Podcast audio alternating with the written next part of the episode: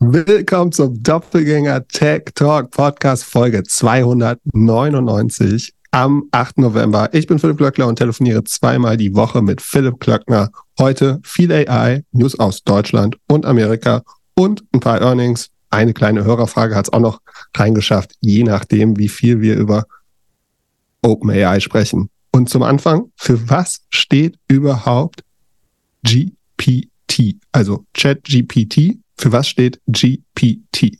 Das T steht sicherlich für Transformer, weil es Transformer Models sind, äh, die nicht OpenAI erfunden hat. Ähm, das G für Generative und das P, musst du mir sagen, habe ich gerade vergessen. Retrained? Ja, genau. Und hast du schon mit dem Generative Pre-Trained Transformer von Elon Musk rumgespielt am Wochenende? Äh, soweit ich weiß, äh, geht das, glaube ich, nicht aus, äh, ich glaube, es geht aus Europa noch nicht. Ähm, ich habe die Wartelist mal gejoint als Twitter-User, aber ich habe, also mir sind auch nur die öffentlichen Beispiele bekannt. Soweit ich es verstehe, ist die Besonderheit, dass es teilweise auch Twitter-Daten trainiert ist, angeblich Real-Time-Access zu Twitter hat und ähm, dass es so den Humor eines 13-Jährigen äh, und dass das ein, ein cooles Feature sein soll. Die Empathie von Elon Musk anhand von dem Namen? Ja, genau. Grog ist ein marsianisches Wort aus irgendeinem Roman. Für, für was steht das? Ich habe mir nur Empathie gemerkt. Ja, das klingt nach Elon Musk. Ja, also es scheint jetzt sagen, von den Ergebnissen, äh, ich glaube, es wurde auch schon getestet, so die Ergebnisse sollen wirklich vergleichbar sein äh, mit anderen äh, Modellen. Nur wie gesagt mit dem mit der Erweiterung, dass es eben vermeintlich äh, Humor hätte und so ein bisschen kinky ist oder weiß nicht, wie man es beschreiben soll. Ähm, naja, so wie Elon Musk der Shit postet, so ein bisschen vom Stil, äh, würde ich sagen. Vielleicht wurde, wurde bei, beim Training Elon Musk Tweets mit äh, irgendwie 20x bewertet oder so, damit es ein besseres Modell wird. Das, das würde zu seinem faschistoiden Mind, glaube ich, ganz gut passen. Ja, oder er hat irgendeine Nachricht bekommen, dass es bald den OpenAI Demo Day gibt und dass man da vorher noch ein bisschen zeigen muss, was man gemacht ich würde, hat. Ich würde es echt gern wetten. Ich würde echt gern, also du, du gewichtest ja die verschiedenen äh, Lernsachen, ne? So in dem in GPT 3.5, da ist ja irgendwie der Webkorpus leicht untergewichtet, Reddit stark übergewichtet, Wikipedia stark übergewichtet, Bücher leicht übergewichtet äh, und wie gesagt, der Rest des Webs dadurch leicht untergewichtet. Um, ich würde viel Geld wetten, dass Elon Musk seine eigenen Tweets übergewichtet hat gegenüber dem Rest von Twitter. Ja. Du könntest natürlich auch sagen, du nimmst einen Score, also dass du die gewichtest mit Anzahl der Follower oder einem, einem anderen, so wie Reddit, ähm, Weblinks ja per Reddit Votes quasi gewichtet so ein bisschen. Also nee, nicht genau, aber ich würde es gern sehen. Äh, das werden wir nie erfahren, leider. Bestimmt.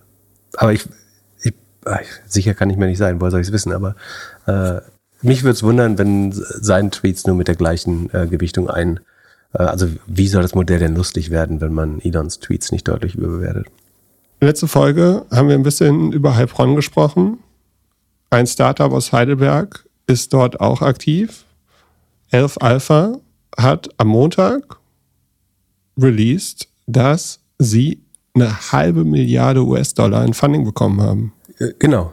Ähm, ja, das auf jeden Fall. Ähm, Aleph Alpha kommt aus der äh, Region, baut so, ich glaube, so ein bisschen privacy-sensibles Modell für den Mittelstand auch, wenn ich es richtig oder für äh, Unternehmensanwendung.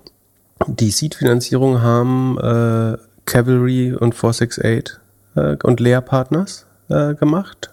Damals sind Sekunde, was da reingeflossen, 5 Millionen. Äh, das war wahrscheinlich eine gute Investition aus heutiger Sicht. Ähm, die nächste Runde haben dann äh, gejoint zu den eben genannten Early Bird, Lakestar und UVC. UVC ist Unternehmertum äh, VC quasi aus München. Ähm, vom Professor, wie heißt der? der Dr. oder Dr. Helmut Schönenberger, glaube ich. Und jetzt in dieser Runde, also in der letzten waren es so um die 100 Millionen, ein bisschen mehr, glaube ich. In dieser Runde sind nochmal verschiedene Parteien. Also einmal der Innovation Park Artificial Intelligence, das ist so ein Joint Venture zwischen der Stadt Heilbronn und der Schwarz Stiftung äh, auch, also wieder Dieter Schwarz, Lidl-Gründer, ähm, da, auch dahinter. Dann SAP, die Schwarz Gruppe, Hewlett Packard Enterprise, das ist der ja, Venture-Arm von HP, ähm, Burda, Bosch Ventures Unchrist und äh, Company, das ist eine Berliner Unternehmensberatung, äh, gehört spannenderweise Harald Christ, dem ehemaligen FDP-Schatzmeister, der mir nicht sagen wollte, äh, bei dieser Bildkampagne, als es abwechselnd hieß, Unternehmen, Startups, Unternehmer äh, spenden und äh, als ich gefragt habe, ähm, ob der jetzt Unternehmen oder Unternehmer gespendet haben und so, so weiter, wollte der das ja nicht beantworten. Ähm, inzwischen kann man das ja aus dem Rechenschaftsbericht ganz gut nachvollziehen, äh, wie dort genau gespendet wurde. Ist äh, auch egal, wollte gar nicht ablenken. Ähm, wie, was der jetzt genau daran spannend findet, frage ich mich aber äh, ehrlich gesagt äh, trotzdem. Oder wie der den Weg in diesen Deal gefunden hat, äh, wenn es nicht wegen seiner politischen Kontakte wäre. Ähm, der passt ja nicht so richtig in die Liste eigentlich. Ähm, wie auch immer. Ähm, ja, die Frage ist, wollte hier kein US-VC mit rein? Oder warum sehen wir da keine US-VCs? Ja, oder man, hat man einfach bessere Bewertungen bekommen anhand von allen Deutschen? Also man versucht ja die Positionierung. Ist das wahrscheinlich, dass die Deutschen den, die Amis überbieten? Nee, eigentlich laufen sie immer ganz gerne mit, oder? Ja, ich, also ich glaube auf jeden Fall, dass es eine Aussage hat. Also ich glaube, es gibt ähm, ja eigentlich gibt es drei Erklärungen. Also entweder wollte kein Ami-VC, zu dem Preis muss man immer sagen, ne? äh, zu dem Preis wollte es kein äh, Ami-VC. Ähm, zwei, sie glauben, oder zweite Erklärung könnte sein, sie glauben vielleicht, dass sie so weit sind, dass es jetzt wertvoller ist, äh, tatsächlich Kunden äh, schon zu akquirieren, äh, also sagen, schon eine stärkere Verzahnung zur Wirtschaft zu suchen. Ne? Du könntest sagen, äh, Bosch könnte so ein Modell für, äh, also wir sind ja Automobilzulieferer unter anderem, äh, oder nee, nicht nur unter anderem, sondern hauptsächlich. Ähm, bauen ja unter anderem selbstfahrende Autotechnologie und so. Vielleicht ist das für Bosch, sagen schon an, wer, wer Bosch ein erster Kunde und Anwender. Oder, boah, weiß nicht. Also man könnte Gleiches unterstellen. Wie gesagt, Christ und Company kann ich mir nicht vorstellen, wozu die das benötigen würden. Ähm, HP, SAP sicherlich auch. Ähm, dieser Innovation Park oder Schwarz, äh, Dieter Schwarz baut ja auch so ein bisschen so eine deutsche Cloud, wenn ich es richtig verstanden habe, oder einen deutschen Hyperscaler. Kann natürlich sein, dass die quasi äh, die, die Rechenleistung mitbringen, die sonst äh, irgendwie Azure oder Google Cloud Plattform. Ähm, und ich würde auch davon ausgehen, ehrlich gesagt, dass in diesen 500 Millionen, die, äh, dass das nicht, äh, ich glaube, irgendwo hat man es auch, also so People familiar with the matter äh, berichten, dass es sagen, auch irgendeine Form von Zuschuss sich da drin versteckt. Das könnten eben Rechenleistungen sein von, von, von der Schwarzgruppe. Das könnten äh, erste vertragliche Zusagen sein, dass man Umsatz mit der Firma macht. Ähm, es könnte auch sein, dass wir die Lösung drei, dass der deutsche Staat einfach Geld dazu gibt, damit es in deutscher Hand bleibt. Also man bildet so ein Industriekonsortium, äh, gibt vielleicht sogar Staatshilfen dazu. Das würde man aber nächstes Jahr dann wahrscheinlich mit Transparenzregister sehen. Da ist Alex, äh, Aleph Alpha schon eingetragen und wenn es Zuschüsse geben würde, müsste, müssten die dort eigentlich erscheinen. Das wäre die dritte Variante. Ne? Das, also es wurde ja mit äh, unserem Wirtschaftsminister Habeck verkündet, äh, die Runde, und vielleicht wollte man sozusagen ein deutsches Konsortium machen, um so einen weiteren US-Einfluss da jetzt zu verhindern. Ähm, dann bin ich, würde ich vermuten, dass der Geld dann, der Staat ein bisschen Geld zulegen musste, damit man auf die gleiche wirtschaftliche, auf das gleiche oder ein ähnliches, vergleichbares wirtschaftliches Resultat käme. Ja, äh, aber äh, so oder so, ne? 500 Millionen, e-, egal wie sich das jetzt zusammensetzt, also auch, äh, auch Zuschüsse oder äh, Vertrags- oder Umsatzzusagen wären ja letztlich äh, ähnlich wichtig.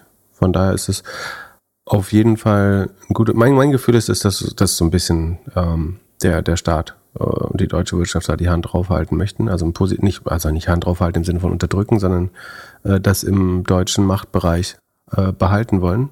Äh, parallel heute ist auch rausgekommen, dass die, die Niederländer bauen ihr eigenes Public äh, LLM. Also da gibt's quasi äh, staatliches, öffentlich-rechtliches, wenn man so möchte, LLM. Das heißt, Sekunde, wo habe ich das?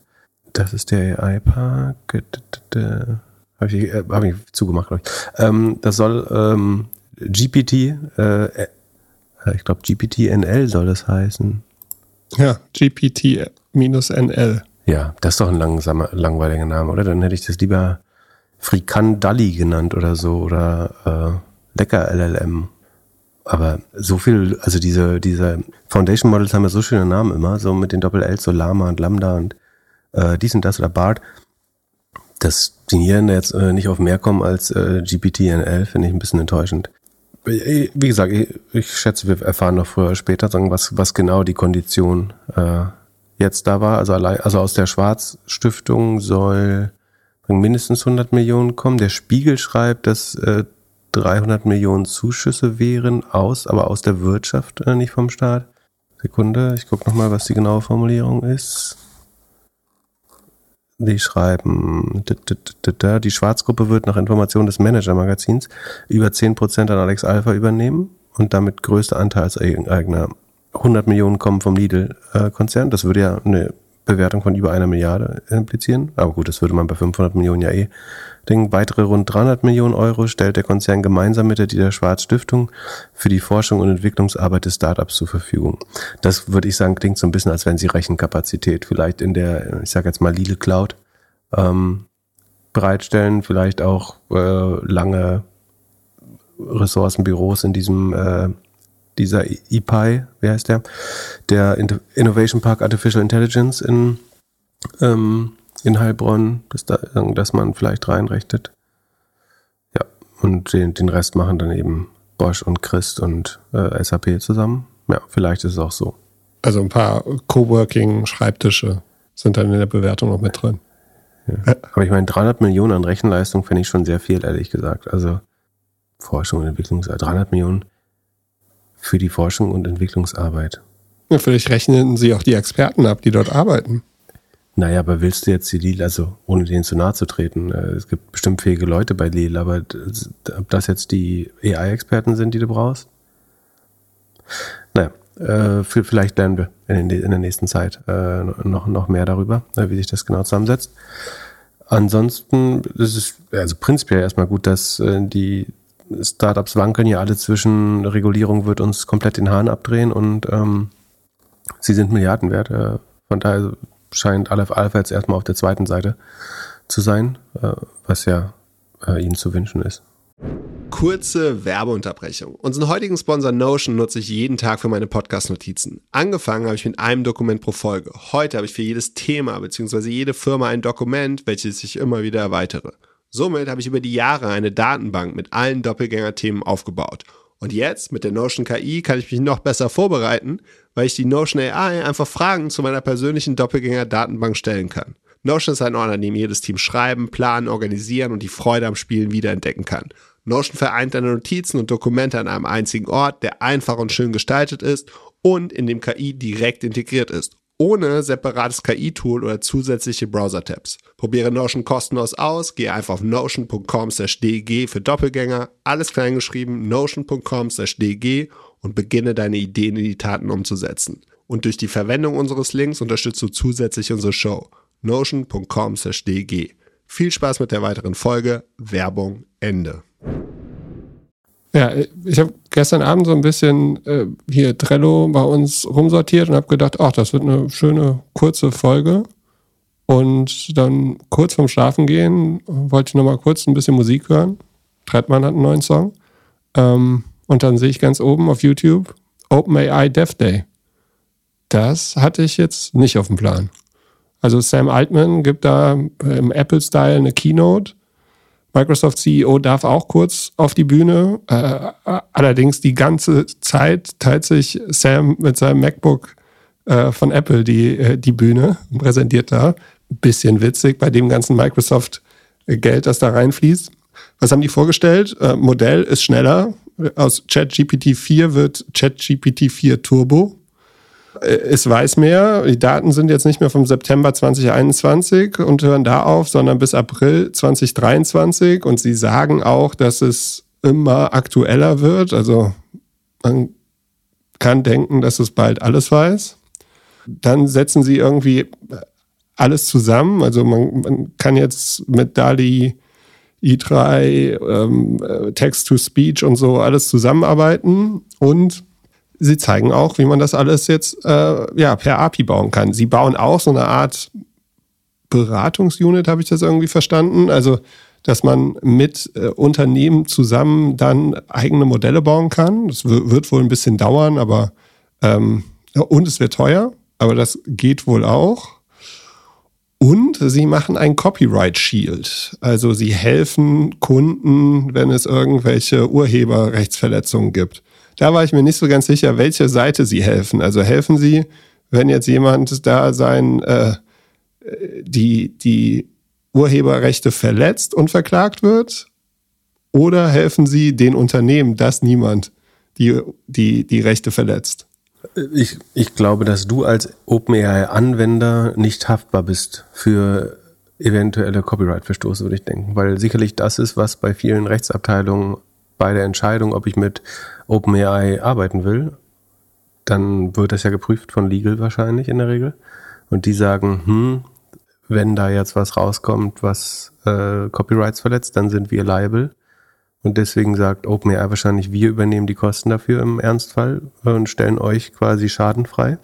Was glaube ich schlau ist, weil das so ein bisschen die Luft rausnimmt aus Modellen, die zum Beispiel, genau, es gibt ja auch äh, Modelle, die damit werben, dass sie äh, Copyrights von Anfang an äh, sagen, vernünftig oder so gut wie möglich behandeln und, und achten vor allen Dingen. Uh, und das könnte, glaube ich, die könnten schnell in der Corporate-Welt, glaube ich, sozusagen die präferierten Modelle werden. Einfach weil sie mehr Rechtssicherheit bieten. Das ist halt einfacher zu, zu pro, procuren, zu kaufen. Und wahrscheinlich will man da deswegen sagen, das ist hier eine Schwäche, die wir haben, aber deswegen shielden wir sie. Also wir, wir bauen einen, einen Fallschirm oder wie sagt man das? Ja, so ein, ähm, ja, eine Lösung, die euch quasi äh, schadensfrei hält und wir übernehmen die Haftung dafür, sollte es, sollte jemand äh, dagegen klagen. Aber das Spannendste, so wenn ich es richtig verstehe, ist ja so diese, diese Art App Store, ne, dass jetzt jeder ohne Coding-Kenntnisse seine eigenen Bots bauen kann. Äh, also so, ich würde so, so, eine Mischung zwischen Charakter, ja, eigentlich sind es Charaktere, äh, irgendwie, dass du so einen, einen Koch bauen kannst oder äh, ein Mathematiker oder ein Financial Analyst und dann könnte das so der Anfang eines einer Art äh, GPT äh, App Store sein, oder? Genau, Ende des Monats, also Ende November, gibt es wohl schon einen Store. In dem kann man dann GPTs nennen sie. Also keiner möchte das Wort AI-Agents sagen, aber es sind AI-Agents, kann man dann sogar auch kaufen wohl. Also es gibt einen RevShare, da wurde nicht weiter erklärt, wie viel das ist, aber man kann sich da Sachen bauen. Es gab auch so zwei Beispiele, die dort erklärt worden sind. Einmal wurde mit, mit Zapier ein Kalender verbunden sehr amüsant. Da steht so im Kalender, steht dann drin, look for GPUs und so. Und die Solution-Architektin äh, zeigt dann, wie sie äh, OpenAI mit Zapier verbunden hat und dann Sam schreibt, dass sie kein, keine Zeit hat, weil äh, ein Termin äh, Überschneidung ist. Ähm, es sieht ganz witzig aus, aber das, da, also dafür hätte man OpenAI nicht gebraucht, glaube ich, äh, um zu sehen, dass man zwei Termine hat und die, dem Chef kurz schreibt, dass man jetzt nicht es schafft, in, in den Termin zu kommen.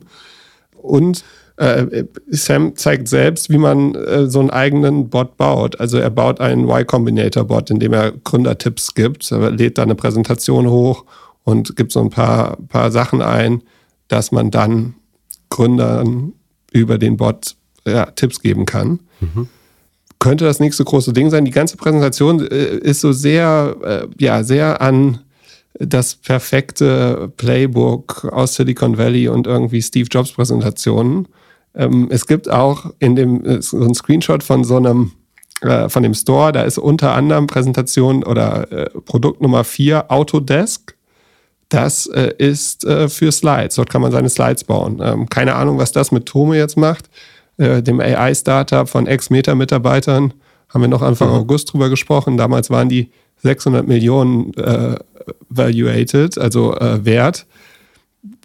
Sind die nach so einer Nummer wertlos oder wechseln die jetzt einfach die Plattform, den Store und äh, versuchen da die beste Präsentations-App oder ähm, GPT die, die Frage ist ein bisschen, kannst du in deren App Store, wenn du selber vielleicht gar nicht GPT benutzt? Äh, das wäre eine Frage.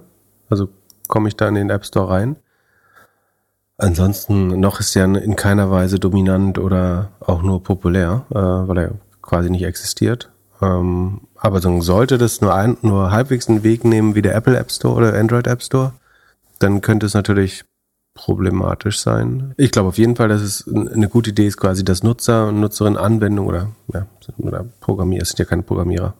Naja, äh, also dass Leute Anwendungen bauen, auf die man selber nicht kommt und sozusagen, dass du das sozusagen präzise Prompting oder das Vorengenieren der Antwortpersönlichkeit oder des Antwortcharakters, ähm, dass du das nicht selbst übernehmen musst, macht, glaube ich, äh, Sinn. Sondern dass das einfach eine, eine sehr gute Vorkonfiguration quasi zur Verfügung gestellt wird. Und ich bin gespannt, so welche Geschäftsmodelle darauf gebaut werden, die man, an die man sich noch nicht erinnert. Sondern in einem Beispiel steht hier zum Beispiel Sticker Wiz. Uh, I'll help turn your wildest dreams into die-cut stickers and uh, ship them right to your door. So, welchem Leben nicht drauf gekommen, sowas zu bauen. Um, aber warum nicht? Oder Math Mentor, das wäre was für dich. I help parents help their kids with math. Uh, also um ja, Geometrie zu lernen für Eltern oder so. Ja, sie haben auch ein Beispiel gezeigt, wie sie ähm, Lehrern zeigen können, wie sie ihren Lehrunterricht besser machen können. Oder sie zeigen auch ein krasses Beispiel mit Canva. Denkt man ja, es wären eigentlich Konkurrenten, aber mit denen zeigen sie, wie man erst auf ChatGPT halt anfängt, ein Design zu machen und dann auf Canva rübergeht, mhm. um es zu finalisieren. So, äh, ich hatte so ein bisschen das Gefühl, sie launchen selbst unheimlich viele Sachen, die sie sonst so gesehen haben, äh, ja, die andere gemacht haben mit der API und verbessern das Produkt halt. Und erst war mein Gedanke, boah, ist, ist OpenAI vielleicht ja, das schnellste Ding zum Monopol, was wir je erlebt haben? Und dann, als ich die Exempel gesehen habe, habe ich gedacht, hm, oh, ja, vielleicht, äh, vielleicht ist doch nicht alles noch, also vielleicht brauchen wir doch nicht so viel davon. Ja, ich glaube, du könntest schon sagen, das ist, also das ist, das wird der Inbegriff dieser Frage, what if Google does it, dass du bei jeder AI, wenn du fragst, what if OpenAI does it, also ist das nicht nur ein Feature für die, was du gerade programmierst? Äh, oder, also ich würde sagen, dass viele der Anwendungen, die gerade Geld raisen, sind eigentlich, sind eigentlich GPTs, also diese Agents, wenn du so möchtest. Das ist, wird, ist schon ein Problem, glaube ich. Und gleichzeitig ist es aber so, dass es so viele verschiedene äh, Foundation Models geben wird, glaube ich, dass ich sehe halt noch nicht, wo OpenAI jetzt Unique Access zu Nutzern hat. Ne? Sie sagen auch, sie haben 100 Millionen, ich glaube, wöchentlich aktive Nutzer äh, und zwei Millionen Programmierer, die äh, an den APIs arbeiten. Aber ich glaube schon, dass andere Firmen entweder noch, noch Nutzer gewinnen können oder eben ein Google, ein Apple hat auch großartigen Zugang zu Nutzern oder soziale Netzwerke. Und von daher mache ich mir noch nicht ganz so viel Sorgen. Wobei das Risiko vollkommen real ist. Ne? Aber ich glaube, du, du kannst ich glaube, man muss das beobachten, aber du kannst jetzt nicht schon sagen, das Monopol, wir müssen es jetzt regulieren, weil das ist einfach weit von jeder Art von Monopol entfernt. Und ich, ich glaube, oder meine, sagen, wie sagt man, preliminary, vor, vor, vorläufige Deutung ähm, ist ja immer noch, dass diese Foundation Models äh, oder LLMs so, also die Frage sind, ob du in React oder in, äh, keine Ahnung, direkt in Java was programmierst ob du was in PHP oder Java baust äh, oder so. Also am Ende wird es verschiedene Foundation Models geben. Du wirst ähm, es wird welche geben, die für manche Anwendungen besser sind. Es wird welche, wo du frei wählen kannst, was dir am ehesten liegt. Und natürlich wird OpenAI versuchen, dominant zu werden äh, damit. Und äh, am ehesten, glaube ich, wird ihnen das zusammen mit Microsoft auf der Kostenseite gelingen, wäre meine Befürchtung. Aber auch da können äh, Open Source LLMs, wenn sie auf besseren Daten oder spezifisch, spezifischeren Use Cases programmiert sind oder äh, trainiert sind, äh, glaube ich, auf ähnliche Performance kommen. Äh, wir werden sehen. Aber die Gefahr besteht, da bin ich 100% bei dir. Und ich sehe die Gefahr mit Corporate Clients mittlerweile. Also sie zeigen Personalisierung, Custom Models mit Unternehmen zusammenbauen. Der, die Unternehmen Verbindung hat Microsoft alle. Sie sind Nummer eins in dem Markt aktuell. Wieso soll nicht jedes Unternehmen mit denen jetzt zusammen an dem eigenen Modell arbeiten? Ja, die Frage, ja, verstehe ich. Die Frage ist, ist das das beste Geschäftsmodell? Das ist ja so ein bisschen wie Palantir. Es ist übrigens ganz lustig. Ich habe diese Woche mal ähm, die Möglichkeit gehabt, mit jemandem, der bei Palantir, äh, also zwei verschiedene Personen, die bei Palantir gearbeitet haben, äh, zu sprechen. Und habe die so gefragt, ist das, muss ich mir das eher wie so eine Out-of-the-Box-Software vorstellen oder ist es schon eher so viel, also eher so ein Accenture mit viel Forward-Engineers, die zum Kunden gehen und so. Nee, nichts von beiden. Das ist eine Forward-Deployed Agency eigentlich. Wir, wir, gehen zum Kunden und programmieren da, was der selber nicht kann. Es gibt keine zentrale Software, es gibt kein zentrales RD, äh, sondern wir entwickeln halt beim Kunden, was der Kunde braucht, was wir mit seinen Daten machen können.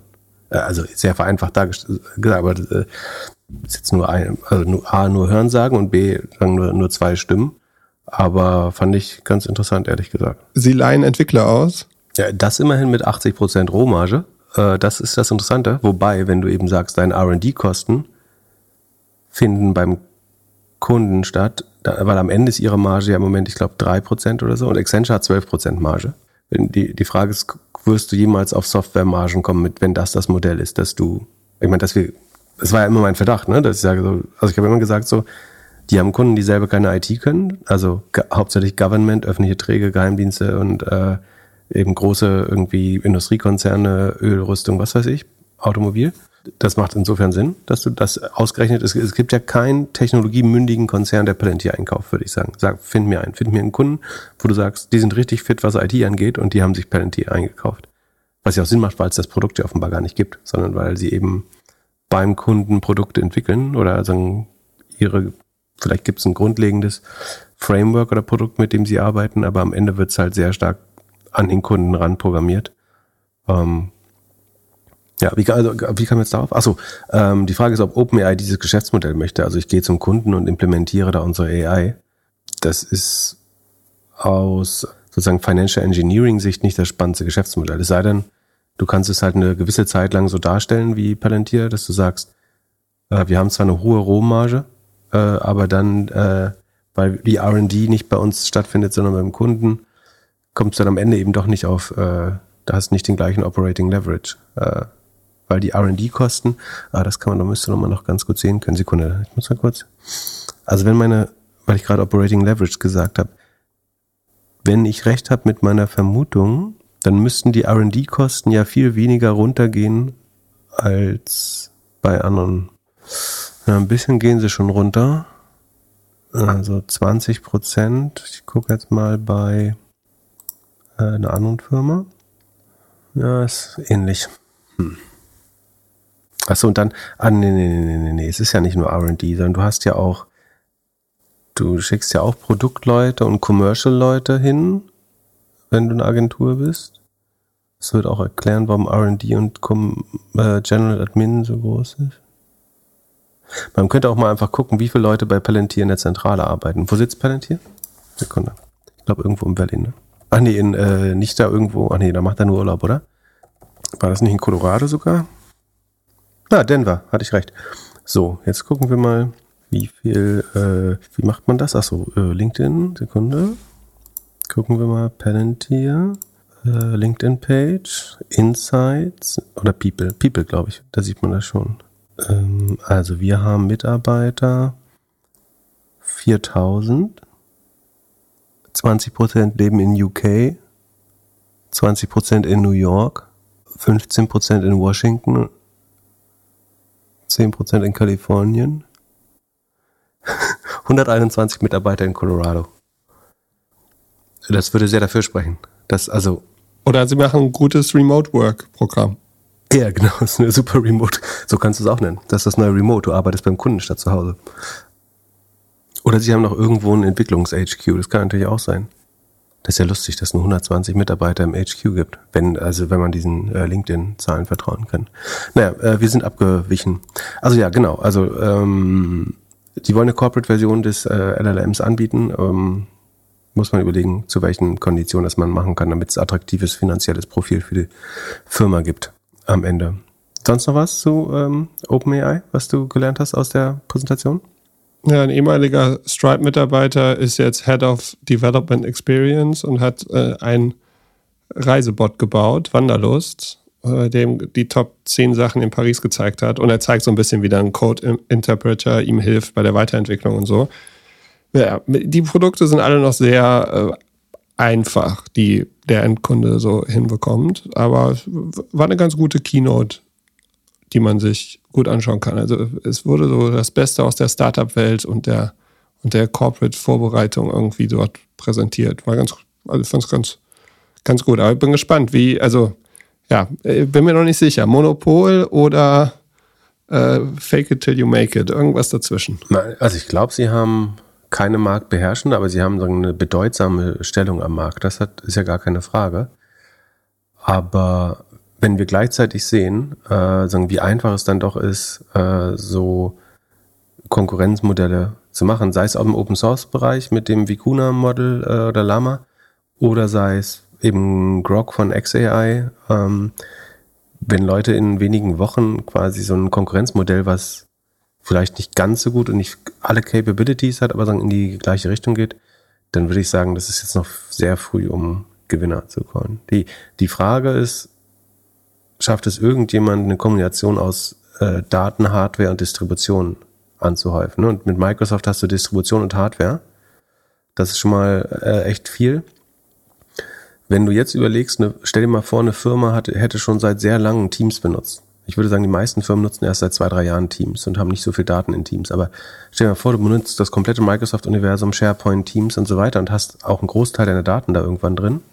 Äh, und dann baust du noch eine Schnittstelle zu SAP und Oracle. Dann könntest du sagen, zumindest für die B2B-Welt hat Amazon, äh, schön, hat Microsoft Distribution, äh, Daten über die Distribution kriegen sie dann auch die Unternehmensdaten und haben guten, einfachen Zugang zu Unternehmensdaten.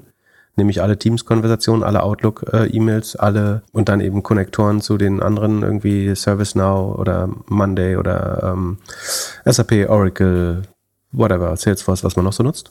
Und sie haben äh, die Hardware eben mit äh, Azure und guten Zugang zu Nvidia. Das wäre schon, das könnte schon interessant sein. Ja, und sie zeigen so Beispiele, wo du PDFs hochlädst und dann sagt er, wo du, wo du wohnst oder wo du zum Beispiel bei Airbnb wohnst oder wo du, wie du reist mit dem Flieger und so.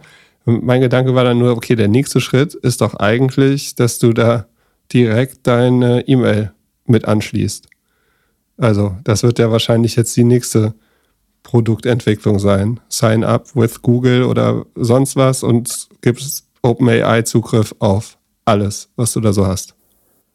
Das würde auf jeden Fall die Innovation beschleunigen. Ne? Also das äh, habe ich ja in früheren Episoden immer mal gesagt, dass sagen, wenn ich meine Google-Daten liberalisieren könnte, ähm, theoretisch kann ich die herunterladen, aber sie anderen zur Verfügung zu stellen, ist dann doch eben gar nicht so einfach. Aber wenn ich meine Suchhistorie, meine Browserhistorie, meinen Gmail-Verlauf oder so, das alles, je freier du die Daten machst, desto mehr Innovation wirst du im Zweifel haben. Es hat natürlich auch Risiken, aber ähm, diese Datenmonopole aufzulösen, wird immer innovationsförderlich sein. Also das, was Innovationen gerade hemmt oder warum Monopole stärker werden, ist, weil sie immer mehr Daten ähm, aggregieren, äh, andere Parteien keinen Zugang zu den Daten haben ähm, und sie die Kombination aus Distribution und Daten haben. Okay, ähm, wir haben in den vergangenen Episoden immer mal viel äh, wieder über die, das Thema so Mint versus MBA Founder äh, gesprochen, auch über ähm, Migrant, also Gründer, Gründerin mit Migrant, äh, wie sagt man, Migrationshintergrund äh, oder nicht. Und äh, just in der letzten Woche, wenn ich es richtig gesehen, hat Endeavor äh, eine Studie rausgebracht, die genau das untersucht hatten. Äh, an leider nur 200 Unicorn-Foundern. Also die Frage ist quasi, was sind die Trades oder die Besonderheiten von äh, Leuten, die eine Firma mit mindestens einer Milliarde Bewertung äh, gründen? Findet man da irgendwelche statistischen, statistischen Zusammenhänge? 200 würde ich sagen, ist jetzt indikativ repräsentativ äh, vielleicht. Also das ist äh, ein Statistiker würde wahrscheinlich 100% damit zufrieden sein, aber ich glaube, es gibt eine gute Indikation äh, prinzipiell. Äh, man hat das in United äh, in den USA und auch in den äh, in Emerging Markets äh, getrennt untersucht und dabei ist folgendes rausgekommen. Also, äh, die erste Aussage ist, dass Unicorn-Founder typischerweise, was sie, also Global Citizens sind. Ähm, das heißt, es gibt mehr Leute, die in das Land eingewandert sind, als dort geboren sind, die ein Unicorn gegründet haben. Also der durchschnittliche Unicorn-Founder Founder, äh, oder auch Median hat, ist nicht in dem Land aufgewachsen, wenn ich diese Zahlen richtig lese. Ne? Also doch, das, so muss man das verstehen. Ähm, das in Emerging Markets ist ein bisschen ausgeglichener, aber in den USA ist es ein sehr starkes Pattern, dass 55% schreiben sie. Der US-Unicorn von vorher hatte ich mal eine Zahl gelesen, dass 44 waren. Auch das wäre schon äh, beeindruckend im Vergleich zu uns zumindest. Äh, aber hier steht jetzt 55% dieser 200 ähm, Betrachteten. Das heißt, ähm, ist es nicht nur okay, äh, sagen, Leute mit Migrationshintergrund zu fahren, sondern man sollte eigentlich sogar ein, nicht einen Bias haben, aber sagen, sollte das als äh, einen potenziellen Vorteil äh, sehen. Äh, was man auch noch sieht, dass es sagen, eine gewisse statistische Häufung gibt, äh, wenn man äh, studiert hat äh, im, im Ausland oder sagen, viel unterwegs war äh, in der Vergangenheit. Auch das hilft. Ähm, dann vielleicht ganz interessant, dass nur ein Drittel, also äh, der nächste Step ist dann die universitäre Ausbildung und da kommt nur ein Drittel der äh, Top Unicorn Founder äh, von sogenannten Elite-Universitäten. Ähm, auch das ist ganz spannend. Jetzt muss man sagen, gemessen an der gesamten Anzahl der Universitäten überindexieren sie natürlich damit immer noch.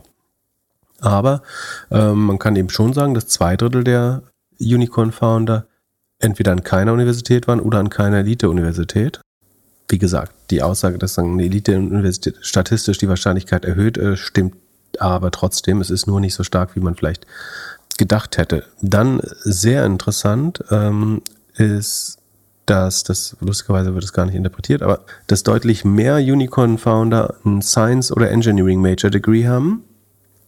Ähm, also MBA ist deutlich weniger äh, in den USA.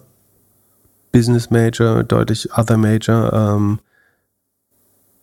andere College Degrees äh, nur sehr wenig, sondern es gibt eine starke Häufung bei äh, Science Engineering Major und Science Engineering Grad Degree, Graduate äh, Degree. Das ein sehr, also das würde unterstreichen, äh, was ich vor, zuvor oft gesagt habe, dass man ähm, nicht MBA Founder, sondern ähm, also die MBA Founder sind sogar beeindruckend klein in den USA. In, in Emerging Markets ist es ein bisschen stärker, aber das ist äh, wirklich nur eine sehr kleine Anzahl. Dann, ich finde die Darstellung übrigens nicht so geil, aber äh, jemand hat gesagt, das ist ein ganz tolles Diagramm. Ich finde das Diagramm ziemlich scheiße, ehrlich gesagt. Äh, man hätte es, glaube ich, besser darstellen können. Aber äh, wenn ich, ich glaube, ich lese das richtig. Äh, beziehungsweise gibt es ja eine Erklärung mal dazu. So, dann auch spannend, nur 20% der Unicorn-Founder haben zuvor für einen sagen, sogenannten Elite-Employer gearbeitet. Ähm, es gibt wenig, äh, relativ wenige, die äh, bei einer der fünf Big Tech Companies gearbeitet haben. Äh, es gibt ganz wenige, die, die bei einer Bulge Bracket Bank, also das sind so die, die großen äh, vier, fünf Banken, so, ähm, also ein bisschen mehr. Also so JP Morgan, Goldman Sachs, äh, früher mal UBS, äh, Credit Suisse und Deutsche Bank dazu gehört. Also die großen zehn Investmentbanken sind es wahrscheinlich dann. Das hilft überhaupt nicht. In den Emerging Markets ein bisschen. In den USA, wenn ich das richtig sehe, von diesen 200 nicht einer äh, oder eine. Äh, Big Three Consulting Firms, auch überhaupt kein äh, starkes, starke positive Korrelation. Und wenn man das jetzt zusammensieht, muss man sagen, eigentlich darfst du MBA-Founder, die bei McKinsey oder einer Investmentbank waren, den darfst du eigentlich keinen Pfennig geben. Äh, also, die sind äh, statistisch stark unterwahrscheinlich, dass die ein Unicorn gründen. In USA oder Emerging Markets. Ich glaube, in Deutschland äh, ist ja so ein bisschen, würde man das jetzt empirisch betrachten, das Gegenteil der Fall. Die Frage ist, ob das daran liegt, dass wir nur solche gefundet haben oder äh, ob die äh, aus irgendeinem Grund äh, eben dann doch ganz gut performen hier. Aber nach der Grafik ähm, wäre die Kombination aus, äh, du hast in Finance gearbeitet, du hast ein MBA und du hast bei einer großen Bank oder Consulting-Firma gearbeitet, heißt eigentlich, du hast keine Chance mehr, irgendwas meaningful zu gründen, äh, wenn ich das richtig lese. Und dann, was aber tatsächlich hilft oder was viel stärker äh, korreliert, ist, dass man bei einer anderen, das wird hier Entrepreneurial Company äh, genannt, ähm, also vorher eine Firma gegründet haben, ist ein sehr starkes, also ein Second-Time-Founder zu sein, ist sehr stark, oder vorher bei einer äh, bei einem Startup oder Scale-up gearbeitet zu haben. Das sind eigentlich starke und äh, das ist auch, was ich immer wieder sehe, äh, glaube ich. Das sind die stärksten Korrelationen zusammen mit dem Science Major. Ähm, Degree, äh, Degree ist quasi, ich habe vorher bei einem Scale-up oder Startup gearbeitet, also ich weiß, worauf ich mich einlasse und ich habe vielleicht auch Netzwerke, ich habe auch Co-Gründer und Mitarbeiter, die ich sofort da herholen kann. Ähm, und dann äh, Event oder ich habe das eben selber schon mal gemacht. Äh, das hilft deutlich. Wobei auch da muss man sagen, founded another company before ähm, ist ungefähr nur die Hälfte. Also die Hälfte schafft es auch sozusagen als First-Time-Founder. Und der durchschnittliche Unicorn-Founder hat schon zehn Jahre Arbeitserfahrung vorher. Also du darfst eigentlich auch keine Babys fanden. Obwohl, nee, das, äh, der Durchschnitt kann da sehr gebiased sein. Das heißt, es muss nicht heißen, dass Junge es nicht schaffen. Du der Durchschnitt, Durchschnitt gibt es ja immer. Wer jung Engineering studiert hat und sich nicht einen Job in einer der Top-Firmen gesucht hat, wird erfolgreicher Gründer. Unicorn-Gründer. Das ist ja ein bisschen so zwei Welten zwischen denen, die den Karrierepfad nehmen und dort dann einen der ersten gut bezahlten Jobs bekommen oder die, die halt sich dort hochhasseln. Weil am Ende hast du ja 200 Leute, die wahrscheinlich zehn, im Durchschnitt zehn Jahre daran gearbeitet haben, das Level zu erreichen. Und wenn die Opportunitätskosten bei einer großen Beratung oder sonst was immer höher sind, würdest du das wahrscheinlich zehn Jahre nicht durchhalten. Ja, ich glaube, es ist auch tatsächlich äh, so ein bisschen, dass wenn du diesen Pfad gehst, sich in dem Moment ja auch dein Mindset schon verändert. Also ganz ehrlich, wenn du im schlimmsten Fall mehr als zwei Jahre bei McKinsey oder BCG oder so arbeitest, du beginnst ja schon, dich mit dem System anzufreunden. Äh, weil du berätst Unternehmen, sagen die, wo es um Optimierung geht, du optimierst Prozesse, du akzeptierst dabei aber eigentlich immer den Status quo. Du arbeitest per Definition nicht besonders innovativ, würde ich behaupten. Und ich glaube, dann sein Mindset auch nochmal zu verändern, äh, ist, wie gesagt, es gibt immer Beispiele, die das äh, Gegenteil belegen, aber ähm, das ist, glaube ich, viel schwerer, als wenn du eben als junger Operator in einem Startup angefangen hast. Du siehst, dass es, dass natürlich viel Arbeit ist, aber auch, dass es keine Grenzen gibt und dass äh, du alles challengen kannst, äh, dass Disruption funktionieren kann.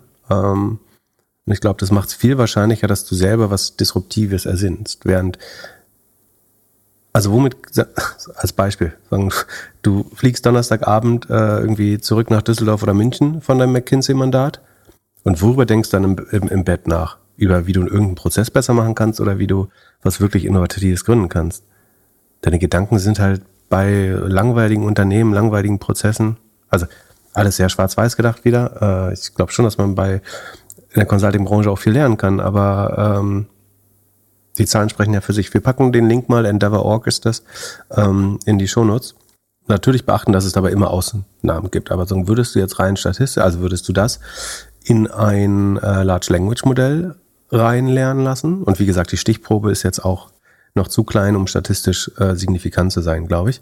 Und trotzdem indikativ sollte die Aussage stimmen. Also ich, ich finde es auch wenig überraschend, bis auf ein paar Sachen. Also das mit den Consulting Firms und Bulge Bracket, also dass nicht einer nach diesen Daten vorher bei einer äh, Bulge Bracket Bank war, das fand ich schon überraschend. Oder das Finance, äh, totales Karriere, also Unicorn Grab ist eigentlich, äh, da gibt es glaube ich hier zwei, also ein Prozent, die es, äh, nachdem sie Finance äh, was gemacht haben, noch äh, Unicorn Founder geworden sind. Ähm, ja, also wenn du für eine der Top-Beratungen arbeitest und Donnerstagabend an uns denkst und träumst, schreib uns gerne eine E-Mail an podcast.doppelgänger.io, was dich nachts wach genau. Und gerne auch mal challengen. Also was, was übersieht das äh, Modell hier oder was mich ja interessieren würde, wäre auch so Meinung, warum das in Deutschland dann eben doch anders fun funktioniert. Außer die einfachste Erklärung war, wir haben halt nur solche Leute gefundet, deswegen ist kein Wunder, äh, dass ein paar von denen es dann doch geschafft haben. Aber ähm, würde mich mal interessieren, ob jemand da andere Sichtweisen hat. Glaubst du, Sprache ist ein Thema? Also Sprache an Unis und so, dass du halt dadurch, dass du in Amerika alles auf Englisch studierst, natürlich, dass du da viel mehr Magnet bist international? Aber warum soll das, das erklärt, kannst du sagen, das erklärt, warum du in den USA besser bist, aber nicht. Ja, das erklärt, warum du in den USA so viele Leute hast, die äh, zugezogen sind. Ich glaube, das liegt daran, dass es ein Einwanderungsland ist und dass die Leute, die einwandern dürfen, natürlich einerseits schon äh, überdurchschnittlich gut ausgebildet sein müssen, damit sie die Einwanderung schaffen. Und wenn du das auf dich nimmst, in ein anderes Land zu auszuwandern, dann hast du wahrscheinlich auch eine gewisse entrepreneurial Grundeinstellung, könnte ich mir vorstellen. Ich glaube, das ist ja auch ein Teil der Begründung, warum die USA insgesamt auch innovativer und Entrepreneur lastiger ist, weil jeder halt ein Immigrant ist, der in den letzten 200 oder 300 Jahren hingekommen ist, oder? Also es gibt ja, oder nicht, nicht jeder, Entschuldigung, es gibt natürlich, es gibt natürlich Native Americans äh, auch, aber die absolute Mehrzahl der, der Menschen sind halt an, zu irgendeinem Zeitpunkt äh, dahin gekommen und deren Großeltern waren fast immer wahrscheinlich Unternehmer, weil ne, bist, bist du da nicht nach Amerika gegangen, um Angestellter zu sein. In unserer Community hat Uli gefragt, warum bietet jemand wie Freeletics gegen Einmalzahlung einen Lifetime-Account ein? Das machen eigentlich ziemlich viele Anbieter, die so Abo-Modelle haben. Also ich habe es schon öfters gesehen. Man kann entweder einen Monat, drei Monate, ein Jahr Viele. oder Lifetime buchen. Würdest du sagen, ja? Ja, ich meine, im Learning-Bereich ja, gibt es sowas. Ich weiß, auch. dass Komoot hatte mal so ein Maps-Pack, was ein, ein Leben lang die Welt war, glaube ich. Das habe ich auch gekauft, natürlich, sofort. Aber ja. Warum machen das Firmen? Also die einfache, schnelle Antwort wäre, es hat natürlich einen Cashflow-Effekt. Das ist ganz spannend. Wie würde man das Revenue dann verrechnen eigentlich? Du müsstest Revenue ja eigentlich über ein paar Perioden verteilen. Du würdest es wahrscheinlich über die durchschnittliche Lebensdauer verteilen oder so. Also du bekommst Geld sofort, während, also sagen wir mal so, was kostet Freeletics kostet, äh, wenn ich zwölf Monate nehme, oder wenn ich drei Monate nehme, kostet fünf Euro pro Woche oder vier Euro ähm, ohne Nutrition. Und wenn ich zwölf Monate nehme, kostet zwei Euro pro Woche. Das sind 100 Euro im Jahr, korrekt? Und ich könnte jetzt entweder sozusagen pro Quartal 25 Euro einnehmen oder ich kriege halt 300 Euro, so viel kostet das, oder 250 Euro kostet das Lifetime-Paket. Dann habe ich sofort Cashflow. Ich muss weniger, also ich verwässer weniger, muss weniger, habe weniger Finanzierungsbedarf. Ich senke potenziell äh, natürlich meinen, wenn du jetzt von ewigen Kohorten ausgehen würdest, ähm, senke ich meinen zukünftigen Umsatz äh, vermeintlich dadurch. Aber jedes Modell hat ja eine natürliche Churn äh, irgendwo. Und es gibt Leute, die sagen, du kannst am Pricing einer Firma die Churn ablesen. Ähm, also wenn jemand den 12-Monats-Vertrag nimmt, muss er ja die 100 Euro äh, Sekunde, was kostet? Ja, muss die 100 Euro zahlen. Und dass der drei Monats oder andersrum, dass äh, der Drei-Monats-Vertrag kostet 49. Das heißt, da kostet das Jahr 200. Und wenn der Zwölf-Monats-Vertrag nur die Hälfte kostet, könntest du daraus schließen, dass die meisten Leute nur die, äh, ein halbes Jahr durchhalten. So, es gibt Leute, die es behaupten, dass du quasi an dem, an dem Jahresrabatt ablesen kannst, was die Churn ist. Ähm, und wie gesagt, du hast den Vorfinanzierungseffekt, das ist spannend. Und dann könnte man halt sagen, ich weiß sowieso, dass die Hälfte nach sechs Monaten spätestens, also statistisch gesehen die Hälfte nach sechs Monaten weg ist, dann ist es doch total schlau, äh, upfront so ein äh, Lifetime-Bundle zu machen. Die einzige Gefahr ist natürlich, dass sich dann wieder adverse Selektion äh, einstellen, äh, einstellt. Also es gibt eine Informationsasymmetrie. Äh, Freeletics weiß nicht, ob ich ein Durchhalter bin, äh, ein Hustler, oder ob ich ein wankelmütiger ähm, Casual Fitnessmacher bin, der irgendwie äh, Anfang des Jahres das anfängt, dann nach drei Monaten wieder kündigt. Äh, und du könntest natürlich so eine Art Selbstselektion haben, dass die Leute, die wissen, oder die vielleicht sogar schon drei Monate bezahlt haben oder zwölf Monate äh, und wissen, sie werden das ein Leben lang machen wollen, für die ist das Lifetime-Paket natürlich spannend. Und ähm, die, die sowieso nicht ganz sicher sind, die werden auch weiterhin drei Monate nehmen. Und dann hast du natürlich das Problem, dass du deine spannendsten Kunden und Kohorten noch verflachst äh, damit. Oder nicht, nicht verflachst, sondern steiler machst eigentlich. Äh, Sekunde. Deine Kohorten machst du steiler, genau, äh, weil du ja quasi einmal Geld bekommst und dann weniger Long-Term äh, Re Revenue Retention hast, leider. Ähm, das ist so ein bisschen die Gefahr. Aber dann prinzipiell ist das alles Mathematik. Also du kannst dir eine Pricing-Agentur kaufen oder dann eben doch eine Unternehmensberatung dir holen, die dir das optimieren. Ähm, und so ein bisschen stimmt das schon, dass du an dem Unterschied zwischen ein Jahr und, also zwischen wöchentlicher oder monatlicher Zahlweise und dem, dem Jahresbonus ablesen kannst, ob das ein High-Churn oder Low-Churn-Business ist. Also ein Low-Churn-Business, sowas wie Zoom, ich glaube, die geben kaum Rabatt, wenn du äh, jährlich zahlt. Sekunde, ich gucke mal kurz, was die aktuellen Zoom-Einstiegskonditionen sind. Ähm, Wir haben auf jeden Fall auch schon mal eine E-Mail geschrieben, dass man, wenn man jetzt was abschließt, ein bisschen Geld spart. Ja, man kann natürlich immer so ein bisschen das Ergebnis damit optimieren, je nachdem, ob man gerade Cashflow oder Revenue optimieren möchte. Plans und Pricing, Sekunde. So, wir nehmen mal hier äh, Business Best Value. Ähm, das kostet pro Nutzer ein Jahr 190. Genau, das sind so die üblichsten 16 Prozent. Also ich zahle entweder 190 im Jahr oder 19 im Monat. Also ich kriege zwei Monate geschenkt, das sind 16 Prozent bei zwölf Monaten. Das ist üblich und ich würde sagen, das indiziert eher eine niedrigere, eine relativ niedrige Churn. Äh, das sieht man auch in den Zoom-Zahlen, wenn man sich die anschaut. Ähm, und ich würde sagen, wenn es über 20 Prozent ist, dann heißt das, dass mehr, dass viele Leute vor einem Jahr schon kündigen in der Regel. Das ist wahrscheinlich eine richtige äh, Aussage. Wie gesagt, aber ansonsten gibt es den Finanzierungseffekt und das ist immer ein Grund, glaube ich, ähm, das äh, zu machen. Und ich meine, 300 Euro wären dann eben fast ja, zweieinhalb, drei Jahre, die du äh, vorziehst an Revenue. Und je nachdem, es kommt natürlich auch ein bisschen darauf an, wie der Zins ist. Ne? In Zeiten wie jetzt hast, kannst du sagen, du kriegst ja ähm, schon einen ordentlichen Zinseffekt auch aus den äh, 200 Euro. Äh, du hast zwar nicht die langfristige äh, des langfristige Umsatz, aber die 300 Euro ähm, bei 5% Zinsen sind die heute schon äh, viel wert. Äh, wenn du den Zins darauf rechnen würdest, hast du ja 12,50 Euro im Jahr Zinsen. Das ist ja schon, äh, das ist ja auch schon 12,5 Prozent des, des zukünftigen Revenues, was du sonst, was du dadurch verloren hast. Das Wäre es taktisch sinnvoll, das immer am Anfang des Jahres zu machen? Also die ersten zwei Monate, Januar, Februar, wenn, wenn man noch die gute Motivation hat, dieses Jahr werde ich fit? Oder würdest du es das ganze Jahr durchlaufen lassen? Also mein Gefühl ist, dass du in den Anfangsmonaten des Jahres auf jeden Fall diesen Plan anbieten solltest, weil da die, die Churn Rate am höchsten ist, würde ich vermuten. Also jemand, der, ich würde, also so gut kenne ich mich in dem Business nicht aus, aber ich könnte mir vorstellen, dass die Leute, die jetzt am Jahresanfang damit anfangen, auch die sind, die am schnellsten wieder aufgeben. Äh, aus eigener Erfahrung. Ähm, und äh, deswegen ist es, glaube ich, dann besonders spannend, äh, den, weil du weißt, du verlierst die eh, dann zieh denen so viel Geld wie möglich aus der Tasche. Ja, spannend wäre, wenn du irgendwelche Daten hast, wo du erkennst, dass jemand, also zum Beispiel ein Affiliate-Kanal, der, sagen wir, es kommt über einen Influencer und dadurch werden die Leute immer wieder äh, mit Fitness ähm, in, in Kontakt gebracht und das erhöht quasi die Retention, weil man immer wieder daran erinnert wird, weiterzumachen. Äh, dann könnte man auch sagen, dass man denen das vielleicht eher nicht anbietet. Äh, weil man weiß, dass die auch so lange bleiben, weil sie immer zusammen mit Pamela Reif das machen möchten ähm, und immer wieder angespornt werden.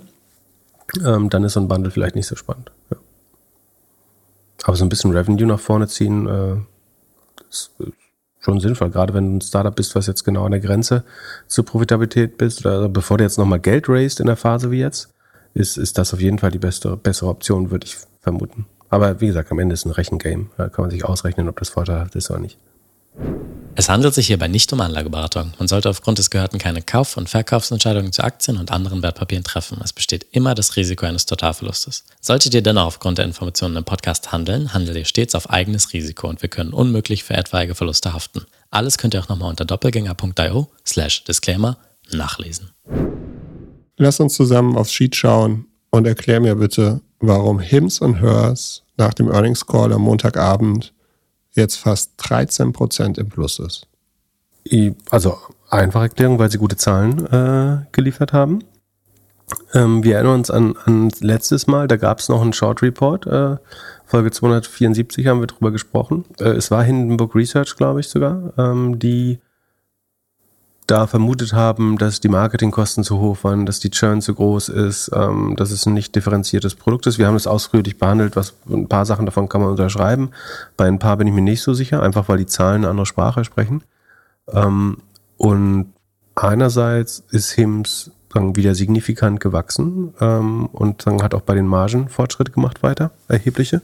Und andererseits ko konnte dieses Narrativ eben widerlegt werden, glaube ich. Ich habe jetzt, haben jetzt, glaube ich, viele Leute darauf gewartet, ob der Short Report zum richtigen Zeitpunkt quasi rauskam. Also gibt es so einen Inflection Point, der jetzt auch in den Zahlen auf einmal einen Umbruch zeigt und den gab es einfach nicht. Dementsprechend ist man, äh, glaube ich, so ein bisschen erleichtert gewesen und dann nimmt es einfach Verkaufsdruck auch von der Aktie und Leute, die vielleicht wegen des Short Reports rausgegangen sind, aber eigentlich überzeugt waren von der Aktie, springen jetzt wieder rauf. Ähm, aber Insgesamt waren die Zahlen besser als erwartet, kann man auch äh, einfach sagen, als die kürzere Erklärung. Wir können mal äh, reingehen. Die Umsätze sind äh, um 57 Prozent gewachsen. Das ist äh, natürlich unheimlich schnell. In Vorquartalen waren es sogar 83 und 88 Prozent. Das ist klar, dass sich das jetzt nicht irgendwie jahrelang verdoppeln kann. Aber 56 oder 57 war besser als erwartet. Die ähm, Cost of Revenues, also die Kosten der Erstellung, Leistungserstellung, ähm, sind nur um 30 Prozent gestiegen. Daraus schlussfolgern wir, dass die Rohmarge gestiegen sein muss. Wenn der Umsatz schneller wächst als die Cost of Revenue oder Cost of Goods Sold, äh, wird im Endeffekt immer die Rohmarge sich verbessern und die waren vorher bei 79 Prozent. Das ist für eine Online-Apotheke mit Softwareanbindung, wenn man so möchte, schon sehr gut und die ist jetzt auf 83 gerundet hoch, äh, 82,6. Also nochmal 3,6 Prozentpunkte Verbesserung der Rohmarge. Ähm, das, also HIMS ist eine Firma, die Viagra verkauft, einfach gesagt, und ein paar andere Sachen und damit Rohmargen macht, als würden sie Software produzieren. Ähm, das ist natürlich aber auch, das haben wir auch schon in den anderen Folgen besprochen, das ist auch der Angriffsvektor der Konkurrenz natürlich, man kann das noch billiger machen. Also wenn die 80% Marge damit haben, dann heißt das, man könnte das Viagra auch für die Hälfte verkaufen und andere Anbieter machen das, zum Beispiel äh, Cost Plus Pharmacy von Mark Hume. Ähm, dann die operativen Ausgaben. Ähm, die steigen ein bisschen mehr als die Cost of Goods mit 46 Prozent, aber immer noch langsamer eben als der Umsatz wächst. Der ist ja mit 57 Prozent gewachsen. Das heißt, auch die operative Marge verändert sich durch einen Effekt aus sagen, Rohmarge, die sich verbessert hat, und operativen Kosten, die zwar steigen, aber nicht so schnell steigen. Und Hims Hers verdient noch kein Geld, aber also im Vorjahr haben sie minus 14 Prozent operative Marge gehabt, jetzt haben sie noch minus 4 Prozent. Also nochmal 10% operative Marge gut gemacht. So, damit ist es sehr absehbar, dass sie äh, in sagen, profitablen Grund kommen. Gegen Ende, Anfang nächsten Jahres vielleicht. Äh, ich hätte gedacht, ein bisschen früher, aber so, so schnell geht's dann doch nicht. Aber so, relativ gesehen zum Umsatz hat sich das operative Ergebnis schon deutlich verbessert. Und wie gesagt, es gibt überhaupt keinen Grund, hier noch mehr zu sparen. Wenn du äh, deinen Umsatz mit 57% steigern kannst, ähm, warum sollst du dein Marketing nicht mit 48 äh, ausbauen? Warum sollst du dein, das, warum, wenn deine Operations mitwachsen, ist auch vollkommen klar. Dass du weiter in R&D investierst, auch fein. Die Marketingquote äh, relativ gesehen verbessert sich etwas. Die ist mit 51 Prozent natürlich schon noch sehr hoch. Ähm, aber das ist ja auch ein Subscription-Modell letztlich. Ähm, wenn man das glauben mag zumindest. Ähm, die Kundenakquisekosten, der Kack, den ich berechnet habe, hat sich ein bisschen verbessert. Äh, das war ja eines der Hauptargumente von Hindenburg, dass die Kundenakquisekosten einfach äh, enorm steigen. Die sind jetzt äh, erstmal wieder runtergegangen. Die Magic Number sieht gut aus, wenn man darauf gucken möchte. Es ist ja kein Softwaremodell, aber ähm, Durchschnittswarenkorb ist stabil.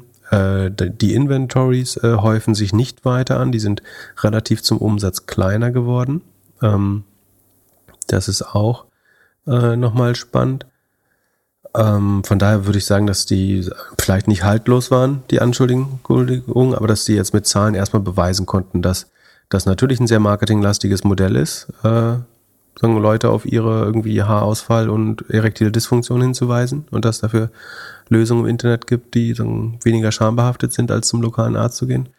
Aber ähm, es scheint eins zu sein, was dann gut profitabel werden kann. Der Cashflow ist sowieso schon positiv, also es generiert Cash. Ähm, Sekunde, es sind, äh, da, da, wo habe ich's? Operating Cashflow ist jetzt 25 Millionen. Also die Umsätze sind 227 Millionen im Quartal.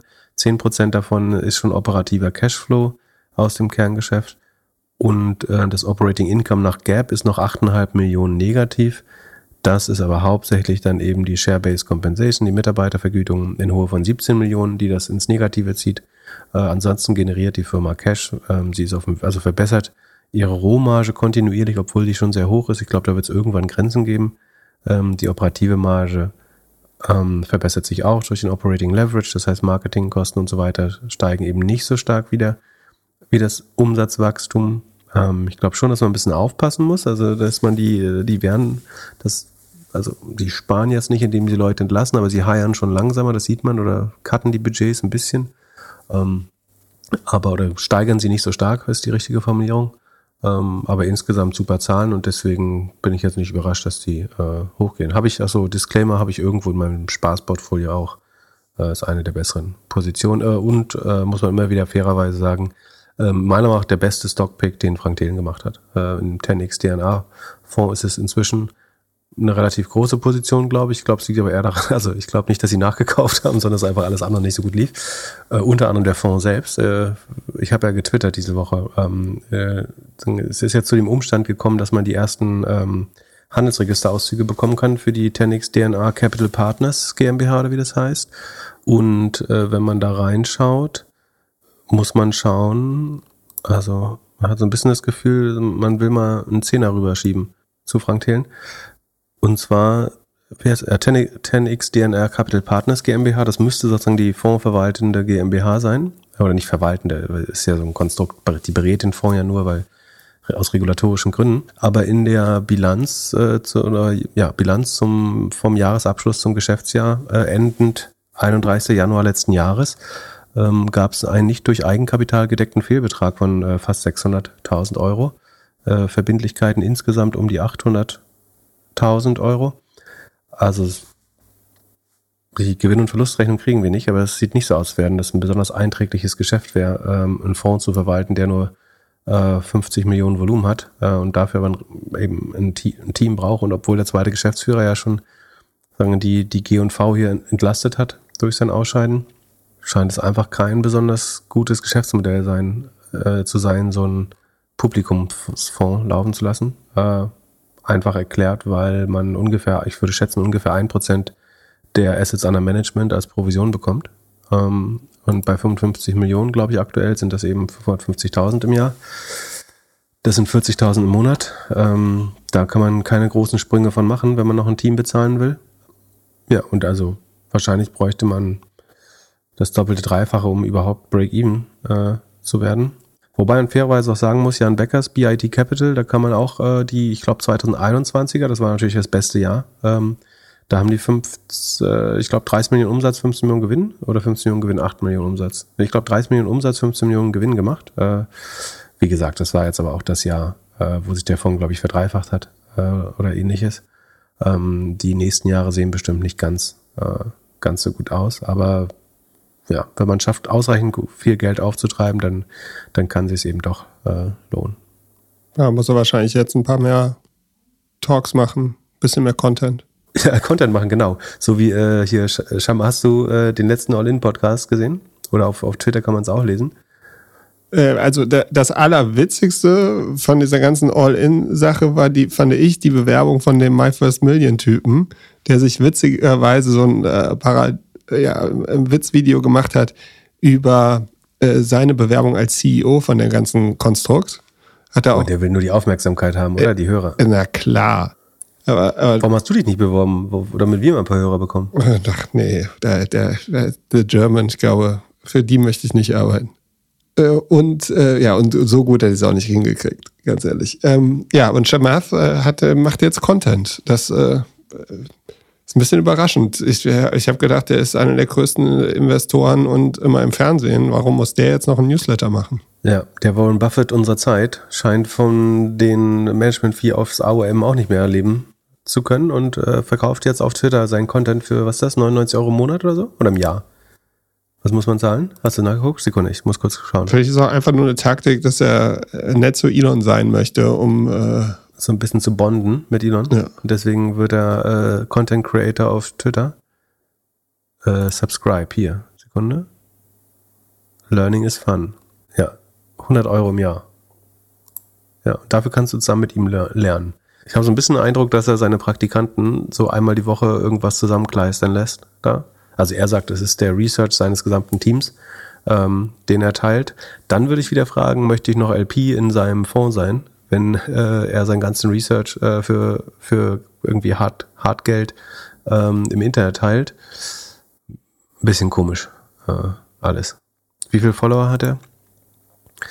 1,6 Millionen. Sagen wir 10% kaufen das, das wären viele, glaube ich ähm, was sind das, äh, 160.000, dann mal 100 wären äh, 16 Millionen Umsatz. Ja, weißt du, für 16 Millionen Euro, also 6 Millionen Dollar, das sollte doch eigentlich Kleingeld für ihn sein. Also warum, wenn ich er wäre, würde ich doch mein Wissen, äh, also sein Wissen zu teilen, ist ja ein e-, edles Motiv, aber dann da 100 Euro im, äh, im Jahr für zu nehmen, warum? Du könntest es als Recruiting für seinen Fonds nehmen, als Promotion für seine Firma, äh, Promotion für seine windigen äh, Finanzprodukte. Aber für so ein 100-Euro-Abo für so ein bisschen Praktikantenarbeit, verstehe ich nicht. Wer, wer weiß, wer damit noch alles anfangen wird, äh, demnächst, wenn das Geld knapp wird. Lass uns weiterhin Earnings machen. Squarespace, wie sieht's bei denen aus? Nee, äh, wo wir bei äh, starken Anstiegen sind, würde ich erstmal Datadog machen noch. Ja. Wenn es okay ist? Sehr gerne. Äh, auch da, das ist in meinem Hauptportfolio eine der größeren Positionen. Sekunde, muss ich, nee, muss nicht nachgucken, aber es sind, also, keine Ahnung, vielleicht 10% oder 15% des Hauptportfolios. Die haben das zweite Quartal in Folge sind sie mit 25,4 Prozent äh, gewachsen beim Umsatz. Davor war man mal bei 33, 44.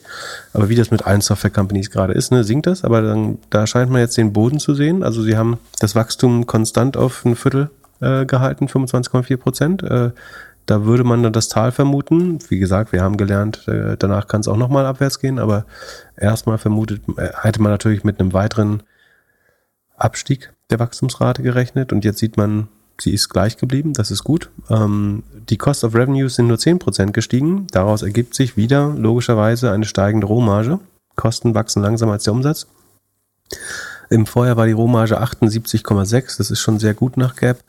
Ähm, und jetzt ist sie 81,1, also um zwei, 250 Basispunkte, 2,5 Prozentpunkte gestiegen innerhalb von einem Jahr. Auch das wieder super. Ne? Also man sieht, äh, auch das eigentlich eine Firma, wo man sieht, dass so ein bisschen Kostendisziplin echt, echt was äh, bewirken kann.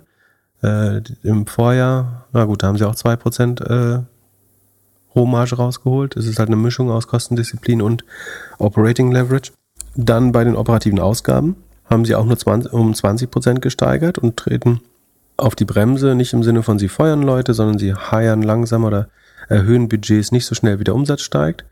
Und dadurch ist das operative Ergebnis dann von minus sieben Prozent auf minus ein Prozent nur noch, also fast Break-Even äh, verbessert.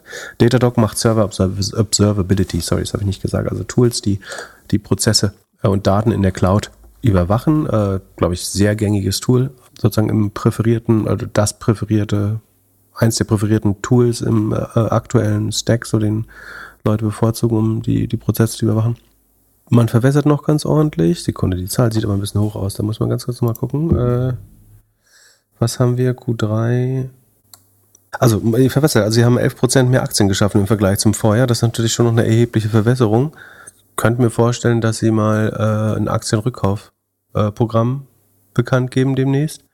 Äh, weil sie haben eigentlich positiven Cashflow. Operativer Cashflow ist 150 Millionen im Quartal ähm, eigentlich auch sehr stabil, also scheint eher noch zu steigern. steigern. Das ist äh, eine Marge von 25 Prozent äh, oder 28 Prozent sogar operativer Cashflow auf, äh, gemessen am Umsatz.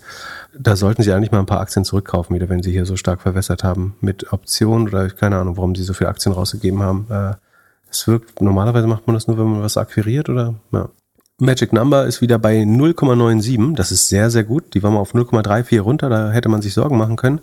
Äh, jetzt ist sie bei fast eins. Das heißt eigentlich, sie müssten mehr Geld ausgeben im Marketing wieder.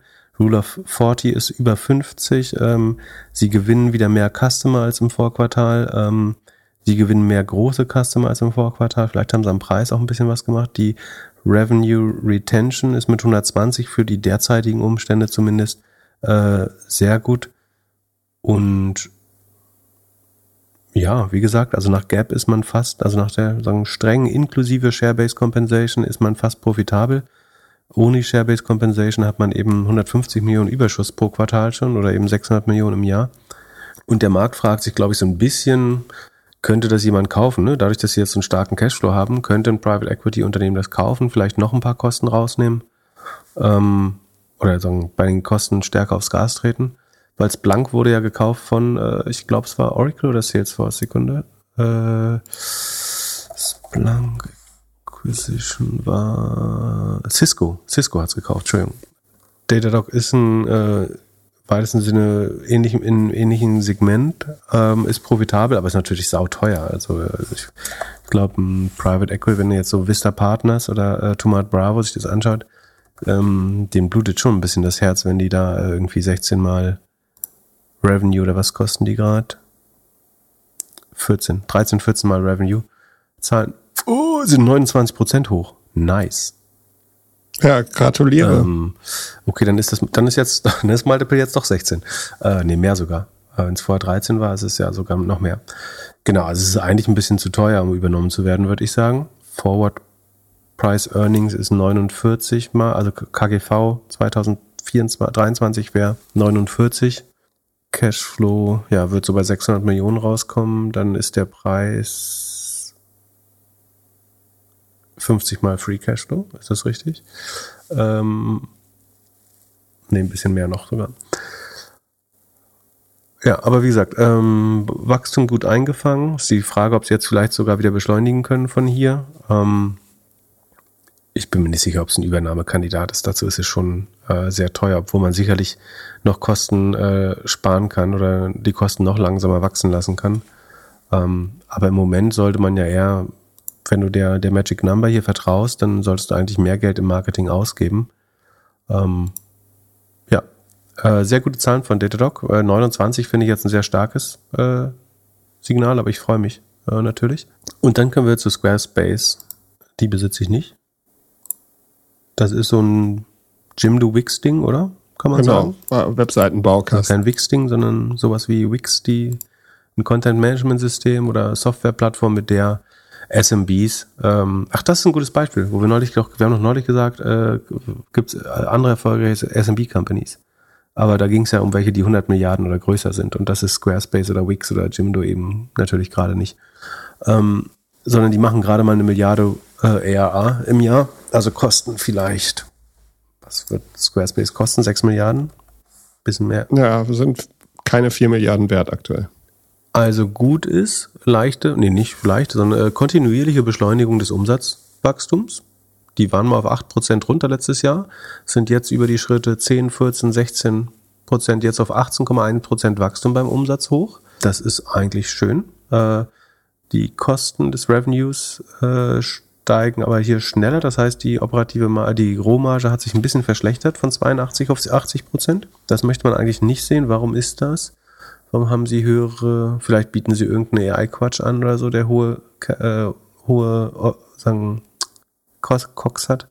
Die operativen Kosten, aber da sind sie sehr vorsichtig, die wachsen langsamer als der Umsatz und dadurch äh, wird, hat sich das Ergebnis dann trotzdem verbessert von 5% Operat äh, halt von 5% operative Marge auf verdoppelt auf 10,8% operative Marge. Ähm, das operative Income hat sich um 135, 136% sogar mehr als verdoppelt.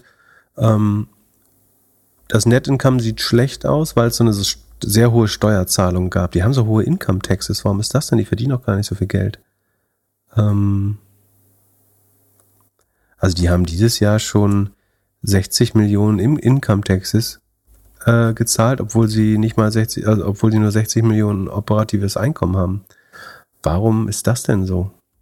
Naja, auf jeden Fall zieht das das Net Income, ne? das ist ja nach Finanzergebnis und äh, Steuern, äh, ein bisschen runter und ich glaube, deswegen ist die Aktie auch so ein bisschen uneinheitlich. Äh, ich finde die Zahlen eigentlich ganz gut, wenn man von diesem Steuereffekt absieht. Äh, operativer Cashflow auch hier übrigens schon äh, dieses Jahr schon äh, bei 170 Millionen. Das ist ungefähr äh, bei einer Viertel, bei einer Dreiviertel Million, Milliarde Umsatz sind 170, ein Viertel, ne? Äh, 25 Prozent müsste Marge sein, 20 vielleicht eher. Magic Number 0,5 ist nicht super gut. Ja, wie haben die sich, hast du? Sekunde, Squares? Hat sich nichts bewegt. Ja, uneinheitlich, gleich negativ. Also wenn man nur auf das, die Earnings per Share guckt, die brechen sich ja aus dem Net Income, also inklusive dieses Steuer, Steuereffekts, dann sieht es nicht so gut aus im Vergleich zum vorher und dann hätten sie pro forma die, die ähm, Ergebnisse verfehlt. Schaut man jetzt aber auf die operativen, auf das operative Geschäft, äh, dann geht's denen eigentlich sehr gut. Ähm, also dann würde ich sagen, sind die Zahlen besser. Wobei die Rohmarge, das ist ein bisschen, das gefällt bestimmt nicht. Also alles, was sie gut machen bei operativen Ausgaben, äh, verlieren sie bei der Rohmarge so ein bisschen. Von daher gemixte Ergebnisse, gemixte Reaktionen, könnte man sagen. Ähm, und jetzt auch keine so spannende Aktie, dass man da mehr Zeit drauf äh, verbringen müsste. Jetzt sehe ich gerade hier das Blank. Muss ich es Blank aus dem Cheatern löschen eigentlich? Das ist ja auch traurig. So eine Akquisition, dann ist die ganze Arbeit von Jahren hier weg. Ähm, naja. Erklär mir lieber, was, was Uber für einen buchhalterischen Trick gemacht hat. Ja, du, ähm, ich habe versucht, misstrauisch äh, einen Fehler dran zu finden. Aber, also, Uber hat das Gross Booking, Booking Value, also es sind alle Fahrten und Essen und so weiter, die über die App bestellt worden sind, ähm, um 21 Prozent gesteigert. Das ist eine Beschleunigung, deutliche Beschleunigung im Vergleich zum Vorquartal, da waren es 15,6 Prozent. Ähm, aber ihr Umsatz ist nur um 11 Prozent, also ungefähr halb so schnell gestiegen. Äh, also sie hatten eine niedrigere Take Rate, wenn man so möchte. Sekunde, habe ich die Take Rate irgendwo? Ja, die geht leicht, leicht runter insgesamt, äh, insbesondere beim Uber Eats Business. Sie haben aber stark beim Marketing eingespart und das, so ist das operative Ergebnis dann äh, 400 Millionen plus. Das ist ein bisschen mehr als im Vorquartal. Ne? Im Vorquartal haben sie ja das erste Mal einen richtig großen Gewinn gepostet, nachdem sie jahrelang profitabel waren oder seit der Gründung. Unprofitabel. Un, schon unprofitabel waren, genau. Äh, und jetzt hat man im Vorquartal 330 Millionen äh, gemacht. Jetzt macht man 400 Millionen Gewinn bei Umsätzen von äh, ungefähr 9 Milliarden. Ähm, Soweit, so gut. Äh, Cashflow auch hier sowieso positiv, eine Milliarde operativer Cashflow ähm, und Free Cashflow auch so eine Milliarde ungefähr. Ähm, das sieht alles gut aus. Aber warum das, der Umsatz jetzt nur um 11% gesunken ist? Also das GMV ist schneller gewachsen als im Vorjahr, äh, als im Vorquartal. Der Umsatz ist langsamer gewachsen als im Vorquartal. Und die Erklärung, die Dara Khosrowshahi äh, quasi dafür gegeben hat, ist, dass sie ähm, Discounts oder Promotions anders verbuchen. Einfach gesagt, ähm, es scheint ja eher aus dem Uber Eats Sekunde, das können wir ja nachvollziehen. Äh, Im Mobility-Segment wächst das Revenue mit 33 Prozent, im Delivery-Segment nur mit 6 Prozent. Also ne, Mobility zieht eigentlich das Ergebnis hoch, äh, den Umsatz hoch und das äh, Delivery-Segment, also Uber Eats ist das hauptsächlich, zieht das Umsatzwachstum runter.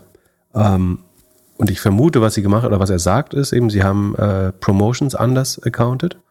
Ähm, und zwar, dass sie früher haben sie gesagt, wenn ich, sagen wir, einen 20% Discount gebe und jemand bestellt was für 100 Euro, äh, Essen für 100 Euro in New York, dann ähm, haben wir 100 Euro Umsatz gemacht und haben 20 Euro, äh, er bestellt es natürlich in Dollar in New York, also haben wir 100 Dollar Umsatz gemacht äh, und 20 Dollar Marketingausgaben für, den, für die Promotion, für den Gutschein.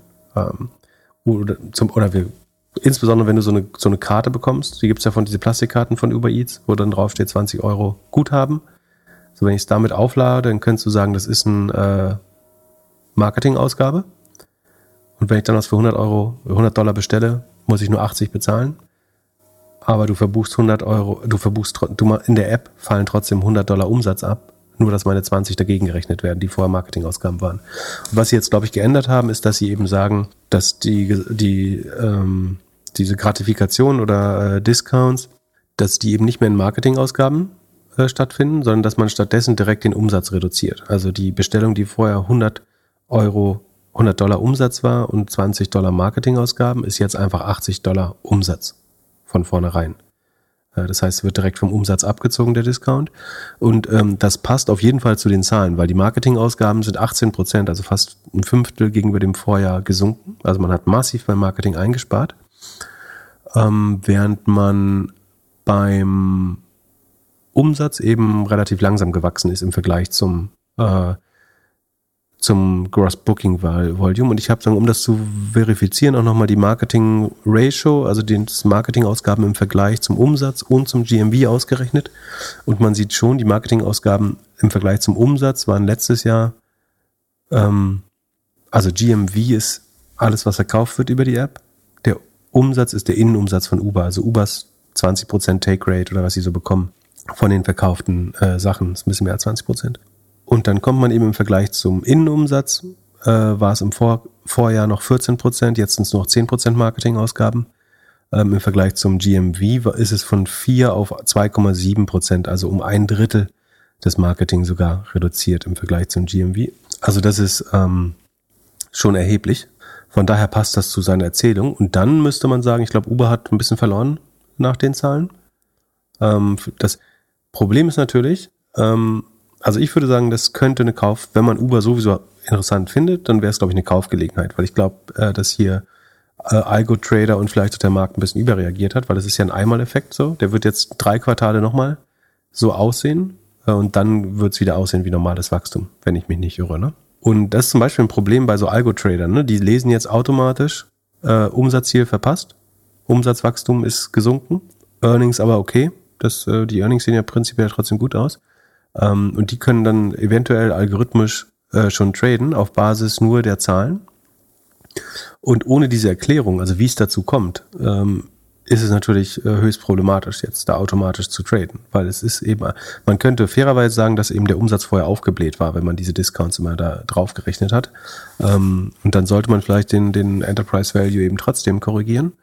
Aber ich finde es jetzt nicht so schlechte Zahlen. Also wenn man unbedingt mal einsteigen will in Uber, dann könnte es vielleicht eine günstige Gelegenheit sein, aber man sollte natürlich trotzdem überlegen, ob man das überhaupt möchte und ob man an die zukünftige Entwicklung glaubt. Ansonsten, wie gesagt, das, das Taxigeschäft äh, brummt, wobei da gibt's gerade neue Auflagen in New York, ne? da wurde man, gab es ein ewiges Verfahren, jetzt müssen sie die Leute, glaube ich, anstellen, Healthcare, äh, freie Tage und so weiter.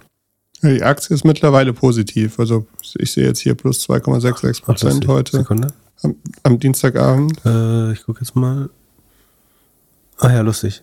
Sie ist bei 47 und am Vortag, der war bei 48 gestartet ähm, und hat sich jetzt wiederholt. Ja, das, äh, das würde dann meine These komplett unterstützen, nämlich sozusagen, dass, dass algorithmische Leute und äh, also algorithmische äh, Trader und Leute, die einfach sehr schnell die Ergebnisse handeln, da erstmal enttäuscht waren und dann nach der Erklärung, dass aber eigentlich gar keine schlechten Zahlen mehr sind. Dann äh, behaupte ich jetzt, die haben alle voll Ahnung. Äh, aber so hätte ich die Ergebnisse eigentlich auch gelesen. Äh, Finde find ich gut, dass sich das dreht. Genau, ansonsten äh, schon mal als Ausblick. Ähm, ihr hört das vielleicht am Mittwoch oder äh, im Rest der Woche. Am Mittwoch ist eigentlich ein ganz spannender Tag. Da kommt noch Affirm HubSpot, Duolingo, Twilio äh, und Roblox und äh, Digital Turbine. Äh, da bin ich gespannt auf die Zahlen, ob meine kleine Wette da aufgeht, falls ich da was drauf wetten sollte. Ähm, das werde ich natürlich erst hinterher sagen. Ähm, Donnerstag kommt Oatly äh, und Plug Power. Da könnte ich mir schon vorstellen, wie das aussieht. Äh, Unity und Trade Desk. Trade Desk könnte theoretisch auch äh, positiv beeinflusst sein von dem erheblichen Spending der chinesischen Plattform. Ähm, wobei Traders, glaube ich, nicht die, also es ist kein Pure Play, um darauf zu wetten. Ich glaube, da wären Digital Turbine oder Pubmatic besser. Das heißt nicht, dass das funktionieren muss, äh, aber ähm, trotzdem könnte ich mir vorstellen, dass die Zahlen von Trade Desk eher gut werden, dass die von Plug Power und Oatly wie immer Rotze sind. Äh, Fiverr kommt noch am Donnerstag. Da bin ich ganz gespannt, so ob man da schon, ich glaube, man merkt noch nicht viel von Generative AI, aber es könnte jetzt in den nächsten Quartalen mehr und mehr werden. Ähm, und Upstart haben wir dann am Wochenende auch noch, worüber wir berichten können. Ähm, das heißt, da gibt es nochmal eine gute Rutsche Earnings. Spannende Fragen haben wir auch schon. Man kann aber trotzdem immer neue schicken. Ähm, wenn welche dringend sind, schreibt das auch dazu. Äh, Glöckler verschiebt die sonst immer an den St. Nimmerleinstag. Äh, ihr, ihr müsst Deadlines mit an die Fragen schicken. achso, und apropos Fragen. Äh, wie, äh, haben wir, liege ich richtig, wenn ich sage, zwei Dutzend Jackenempfehlungen hast du bekommen? Ja, äh, vielen Dank für die ganzen Jackenempfehlungen. Äh, Downparker-Evangelisten. ich wusste gar nicht, dass es so viel, so viele verschiedene Modelle gibt. Und zwar nicht eine doppelt, oder? Nee, also tatsächlich. Hat nach seinem Aufruf original zwei Dutzend verschiedene Downparkers äh, oder andere Wollmäntel äh, empfohlen bekommen nach seinem Aufruf. Soll nochmal einer sagen, Podcast funktioniert nicht. Ich habe jetzt alle bestellt und äh, werde in der nächsten Folge sehr lange äh, berichten, für was ich mich entschieden habe. Nein, natürlich nicht, das, das, das nicht, aber äh, ich schick die mal, setz die mal auf eine Liste zusammen. Es ist auf jeden Fall alles dabei, äh, jedes, äh, jeder möglicher Preispunkt und zum Glück die äh, Kryptomarken, also die, die ganz teuren, ähm, sind nicht dabei. Also ein paar ganz gute Modelle. Okay. Vielen Dank. Achso, eins haben wir noch vergessen. Äh, Klarna hat ja auch, also die sind natürlich noch gar nicht public, ähm, aber die haben auch reported, aber ähm, sie wollen eigentlich ganz gerne public werden. Also ähm, sie haben auch verlautbaren lassen, dass sie ähm, oder war das nur ein Gerücht oder ich weiß gar nicht, ob die es selber gesagt haben, aber ähm, auf jeden Fall gab es Newsberichte, dass Klarna einen IPO anstrebt demnächst äh, für bis zu 10 Milliarden US-Dollar. Äh, sehen sie als faire Bewertung anscheinend. Ähm, bin gespannt, so, ob der Markt das zahlen möchte. Wir gucken mal kurz in die Zahlen. Die sind, würde ich sagen, äh, definitiv gut. Ähm, die ergeben sich, also sie haben die neuen Monatszahlen reported und äh, es könnten sich Rechenfehler einschleichen, weil ich muss die dann äh, durch die Subtraktion der Halbjahreszahlen von den neuen Monatszahlen bekomme ich die Q3-Zahlen. Ähm, in aller Regel klappt das, aber ähm, es ist nicht so einfach. ähm, wenn ich richtig rechne. Ähm, ist es so, dass ihr Umsatz, ich glaube, das haben Sie auch selber gesagt, um 31 Prozent oder das Net Operating Income, das ist der Rohertrag, wenn man so möchte, um 31 Prozent gestiegen ist gegenüber dem Vorjahr. Das ist gemessen an den derzeitigen Umständen ganz ordentlich, würde ich sagen. Ähm, und dass äh, ihre Kosten sind äh, um 5 Prozent gesunken nochmal. Und so haben sie ihr Ziel tatsächlich eingehalten, nach IFRS, nehme ich an haben sie 68 Millionen schwedische Kronen, das müsste ungefähr durch 10, also 7 Millionen äh, positives operatives Ergebnis äh, gemacht. Oh, oder warte, und wenn wir äh, Steuererleichterungen von 22 Millionen, haben sogar 9, 9 Millionen Euro ähm, positives Ergebnis gemacht im Q3. Hätte ich ehrlich gesagt nicht gedacht. Ähm, das setzt sich zusammen, wie gesagt, 5% Kosteneinsparung, 30% Umsatzwachstum. Ähm, das GMV ist um 22% gestiegen. Also sie konnten ihre Take Rate mal wieder erhöhen äh, auf 2,5% etwa. Das ist ganz ordentlich. Und die Credit Losses, wo haben wir die denn? Die Credit Losses liegen 46% unterm Vorjahr. Ähm, das ist natürlich, also ich glaube, sie sagen, sie müssen die Kreditvergabe irgendwie ähm, restriktiver gemacht haben, wachsen aber trotzdem 30 Prozent. Das ist, würde ich sagen, eine Leistung. Also, dass du die Credit Losses um 46 Prozent senkst und, ähm, und obwohl du in Amerika aktiv bist, ne, ich würde sagen, in Europa ist das kein Problem, so, so viel Ausfall hast du ja eigentlich noch nicht. Äh, die Leute sind nicht so zinssensibel ähm, wie in äh, in USA, äh, weil wir keine Floating Rates haben, unsere Häuser, unsere Autos. Das ändert sich nicht monatlich die Finanzierungskosten. Ähm, aber sie haben ja auch USA-Exposure und sagen 46 Prozent weniger Ausfälle ähm, bei 30 Prozent höheren Umsätzen. Ähm, also das ist so relativ gesehen. Die Quote müsste sogar noch mehr sinken. Sekunde. Wir haben hier Credit Losses as Percentage of GMV ist nur noch ein Drittel Prozent und das war Dreiviertel Prozent. Also es waren mal minus 0,74 Prozent, die man da verloren hat äh, vom GMV und inzwischen ist es nur noch 0, minus 0,33 Prozent. Ähm, also ja, eine Halbierung könnte, ja, mehr als eine Halbierung der relativen äh, Kosten. Und also ich sage nicht bei plus 30 Prozent, also dass das so besonders ist, dass man minus 46 Prozent hat bei plus 30 Prozent Umsatzsteigerung, weil der Umsatz nur einfach gestiegen ist, sondern weil es natürlich, wenn man versucht, die die Kreditausfälle zu minimieren, dass man dann bei der Kreditvergabe vorsichtiger sein muss. Also man zieht alle Algorithmen nochmal schärfer eigentlich äh, und gibt Kredite nicht mehr so freihändig raus wie vorher. Und das ist natürlich eine große Belastung für die weitere Kreditvergabe. Und umso spannender ist eben, dass sie den Umsatz um 31 Prozent steigern äh, konnten. Ähm, obwohl sie quasi die, die Daumenschrauben enger gezogen haben und nicht mehr einfach jedem das Geld geben können, äh, weil sie eben ihre Credit Losses auch kontrollieren müssen. Ähm, GMV pro Customer hat sich verbessert äh, ganz ordentlich. Also es gibt wieder größere Warenkörbe. Das Einzige, was stabil ist oder was sie nicht mehr anders reporten, ist die Global Active Customers und die Retail Partners. Geben sie immer mit einer halben Million Retail Partner und 150 Millionen Customer an. Ähm, das heißt, da wird jetzt nicht mehr differenziert äh, reported, ob das steigt oder nicht ähm, oder steht immer 150 plus steht da. Ne? Also es kann auch sein, dass 180 sind, aber es steht, äh, sie reporten es nicht mehr so genau. Ja, Klarna hat ein profitables Quartal, kann man sagen. Ähm, das Weihnachtsquartal müsste dann nach allem, was ich verstehe, äh, auch profitabel sein. Um, gute Ergebnisse. So ist die Company jetzt. Äh, Sekunde. Der Innenumsatz ist, wäre, sagen wir mal, sie haben ein richtig gutes Weihnachtsquartal, dann haben sie drei Milliarden Hä? Doch 3 Milliarden schwedische Kronen, 300 Millionen Innenumsatz. Ja, weiß nicht, ob ich dafür 10 Milliarden zahlen will. Sekunde. Net in, ach nee, ist nur das Net Interest Income. Sekunde. Das Net Operating Income wird schon deutlich über 20 Milliarden schwedischen Kronen, also 2 Milliarden Euro sein. Fünfmal, fünfmal Umsatz vor, vor den Credit Losses und vor Kosten. Also fünfmal Rohertrag quasi. Ähm, wir gucken mal, was ähm, Affirm kostet, wobei die nicht so gut dastehen, muss man ehrlicherweise sagen. So, Affirm ist 7 Milliarden wert, viermal Umsatz. Also einerseits würde ich sagen, Klarna ist keine 10 Milliarden wert.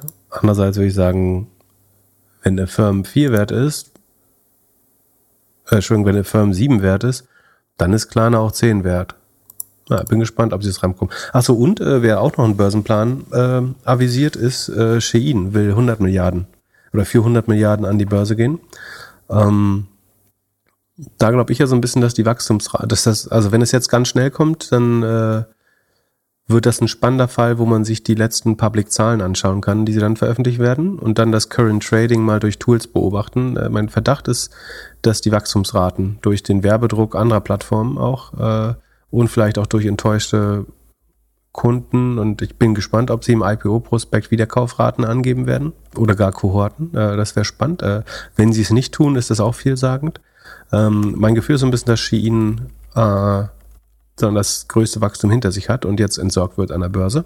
Ähm, das das wäre ein typisches Pattern, jetzt nicht überraschend. Ähm, bin gespannt, wer da 100 Milliarden für zahlen möchte. Ähm, ich würde wahrscheinlich nicht investieren. A, weil es eh Schrott ist und B, weil ich nicht glaube, dass es so viel besser ist. Äh, es ist natürlich besser als Wish und es ist nicht das neue Wish, aber es ist auch nicht äh, das neue LVMH. Oder Temu. Ähm, ja, Temu ist genauso ein Schrott. Äh, darüber, was, wo kann man das denn eigentlich äh, hören, wenn man großer Fan ist von Temu? Ab Donnerstag kann man Kassenzone im Podcast hören. Mit uns beiden. Genau. Kassenzone hat seine 500. Folge äh, veröffentlicht und äh, wir hatten, nachdem ich die 400. schon zu einem Interview machen durfte, äh, hatten wir die Ehre, ähm, die 500. Folge zusammen mit Alex Graf zu machen. Und da wird unter anderem auch über Schienen und Demo geredet. Äh, viel zu ausführlich, werden manche eine sagen, aber deswegen gibt's ja, ist es ja eine extra Folge. Genau, dann haben wir es Achso, wo wir in China gerade sind, äh, Hindenburg Research hat sich mal wieder mit einer chinesischen Firma beschäftigt. Und zwar ist diesmal eHang dran. Die sind schon immer ein Ziel von Shortsellern gewesen. Ich glaube, Wolfpack Research hat 2021 mal was gemacht. Ich habe auch das Gefühl, mal ein anderer schon. Aber eHang ist so eine, also das chinesische Lilium könnte man einfach ein bisschen plakativ sagen. Es geht um äh, so ähm, eVTOLs, also elektrische Vertical Takeoff and Landing Vehicles. Ähm, äh, elektrische Hubschrauber, einfach gesagt, äh, oder große Drohnen. Und was Hindenburg ihnen vorwirft, wir packen es in, also hindenburgresearch.com slash ehang, wir packen es in die Show Notes, ähm, ist letztlich, dass das Orderbuch mehr oder weniger gefaked ist, also die Aufträge, die sie haben, äh, gefaked ist. Die Firma ist noch 900 Millionen wert. Ähm, ich würde annehmen, dass sich das heute um mindestens 100 Millionen reduziert hat. Sekunde. EH ist, glaube ich, das Kürzel ähm, E-Hang 15% runter. Ja, dann sind sie fast 150 Millionen los.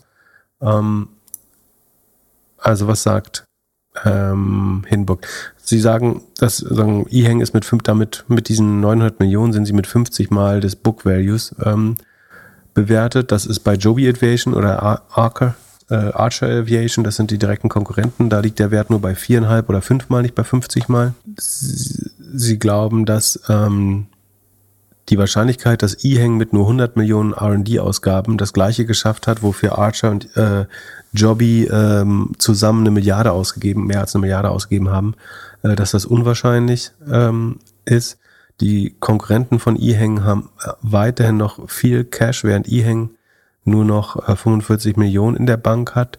Von diesen 45 Millionen sind 23, kamen 23 Millionen im Juli dieses Jahres von einer Kapitalrunde, die angeführt wurde von einem südkoreanischen Musikproduzenten, der vorher von Interpol äh, gesucht wurde und zu zwei Jahren im Knast verurteilt wurde für Embezzling, ist Veruntreuen von Geldern aus einer Firma, die er selber gegründet hatte. Ähm, ihre ähm, Zulassung ist nur sehr sagen, restriktiv und würde viele Use Cases nicht abdecken zwei, also Hindenburg glaubt, dass 92 Prozent der 1300 Vorbestellungen äh, zu Toten oder ähm, also in Anführungsstrichen Toten oder Deals, ja, Abandoned Deals, ja, Deals, von denen zurückgetreten wurde, ähm, entstammt oder aus, aus Partnerschaften, die schon gescheitert sind. Ähm, der größte Deal ist eine 1000 äh, Einheiten oder 1000 Flugzeug-Order mit einem der Pre-IPO-Investoren, äh, eine Biotech-Company namens United Therapeutics. Ähm, das allein diese 1000 äh, entsprechen drei Viertel von den, den, den Orders. Ähm, und diese Company sagt, sie braucht eigentlich, oder der Sweet Spot für Flugzeuge, die sie bräuchte, oder Drohnen, die sie bräuchte, wäre eine Reichweite von 250 nautischen Meilen. Ähm, und E-Hangs Dinger fliegen halt nur 30 Kilometer. Das ist, glaube ich, noch schlechter als Volocopter. Also sie sind einfach nicht Einsatz, 30 Kilometer, ne? Das kannst du nicht mit nach Sylt, da kannst du, kannst du von äh, irgendwie Zentrum Hamburg nach Fuhlsbüttel zum Flughafen oder so vielleicht fliegen, aber äh, die sagen üblichen Ähm, ein, äh, die üblichen Einsatzcases, äh, für die solche Flugzeuge gedacht sind, sind damit eigentlich nicht abdeckbar. Und wie gesagt, diese Range zu erweitern, würde halt ganz neue RD-Ausgaben äh, bringen. Ich glaube, ganz ähnliche Probleme, wenn auch nicht in diesem Ausmaß, hat Lilium übrigens auch, sowohl was die finanziellen Mittel angeht, als auch Reichweite und so weiter. Aber da müssen wir jetzt nicht drauf eingehen, es geht ja um E-Hang. Ähm, ja, genau, die Pre-Order, das hatten wir. Ach, den Rest kann man sich auch selber durchlesen. Also wir erheben ja an. Entschuldigung, äh, ich möchte schon auch sagen, dass, wie gesagt, bei HIMS bin ich der Meinung, dass sie da nicht richtig gelegen haben. Also äh, Hindenburg macht, glaube ich, ich glaube, Nikola haben sie zum Fall gebracht. Ne? Ähm, also sie machen in der Regel sehr guten Research, aber sie sind nicht unfehlbar. Ähm, ich glaube, an E-Hang gab es schon immer, ich glaube, die, die ersten Berichte haben angefangen mit, dass jemand die Fabrik besucht hat und da war einfach kein Mensch äh, an einem normalen Arbeitstag und so. Ah ja, stimmt, war da war irgendwas. glaube ich, E-Hang. Ähm, also, äh, ich würde die Finger davon lassen. Ähm, wer die hat, ja, keine Ahnung, wir empfehlen nichts. Macht, was ihr wollt. Äh, lest euch den Bericht selber durch.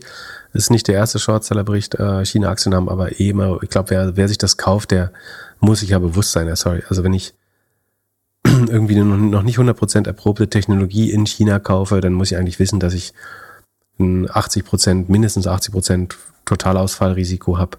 Und wenn es gut läuft, kann ich es auch verzehnfachen bestimmt, aber das äh, sieht hier noch nicht so aus für mich. Ähm, genau, und dann sind wir äh, durch. Wir, ich freue mich auf die nächsten Earnings. Äh, wir haben es fast in deinem Zeitfenster geschafft. Danke für die Geduld, äh, euch allen. Und wenn ihr Fragen habt, schickt sie uns. Äh, ansonsten könnt ihr alles in der Discord-Community äh, diskutieren. Ihr könnt Glöckler, äh, am, was eine gute Sportsocke ist, möchte er noch wissen und Funktionsunterwäsche ähm, zum Radfahren im Winter. ähm, braucht er auch noch Tipps. Äh, eine gute Glatzenpolitur ähm, wäre schön und ähm, wie man Gläser nachträglich entspiegeln kann, äh, wenn man sich eine neue Brille gekauft hat, äh, ist auch was, was ihn interessiert. so, ähm, Entschuldigung. Vielen Dank dafür. Vielen Dank für deine gute Vorbereitung äh, dieses Mal. Äh, ähm, äh, du warst diesmal besser vorbereitet als ich, habe ich das Gefühl. Vielen Dank. In diesem Sinne, schönen Mittwoch. Bis dann. Peace. Der Doppelgänger Tech Talk Podcast ist ein Projekt von Philipp Klöckner und Philipp Glöckler, recherchiert von uns und produziert von Jan aus dem Off. Weiter diskutieren kannst du in unserer Doppelgänger Discord Community. Fragen und Anfragen kannst du uns gerne per Mail an podcast.doppelgänger.io schicken. Unsere aktuellen Werbepartner findest du in unseren Shownotes. Vielen Dank für deine Zeit und bis Samstag.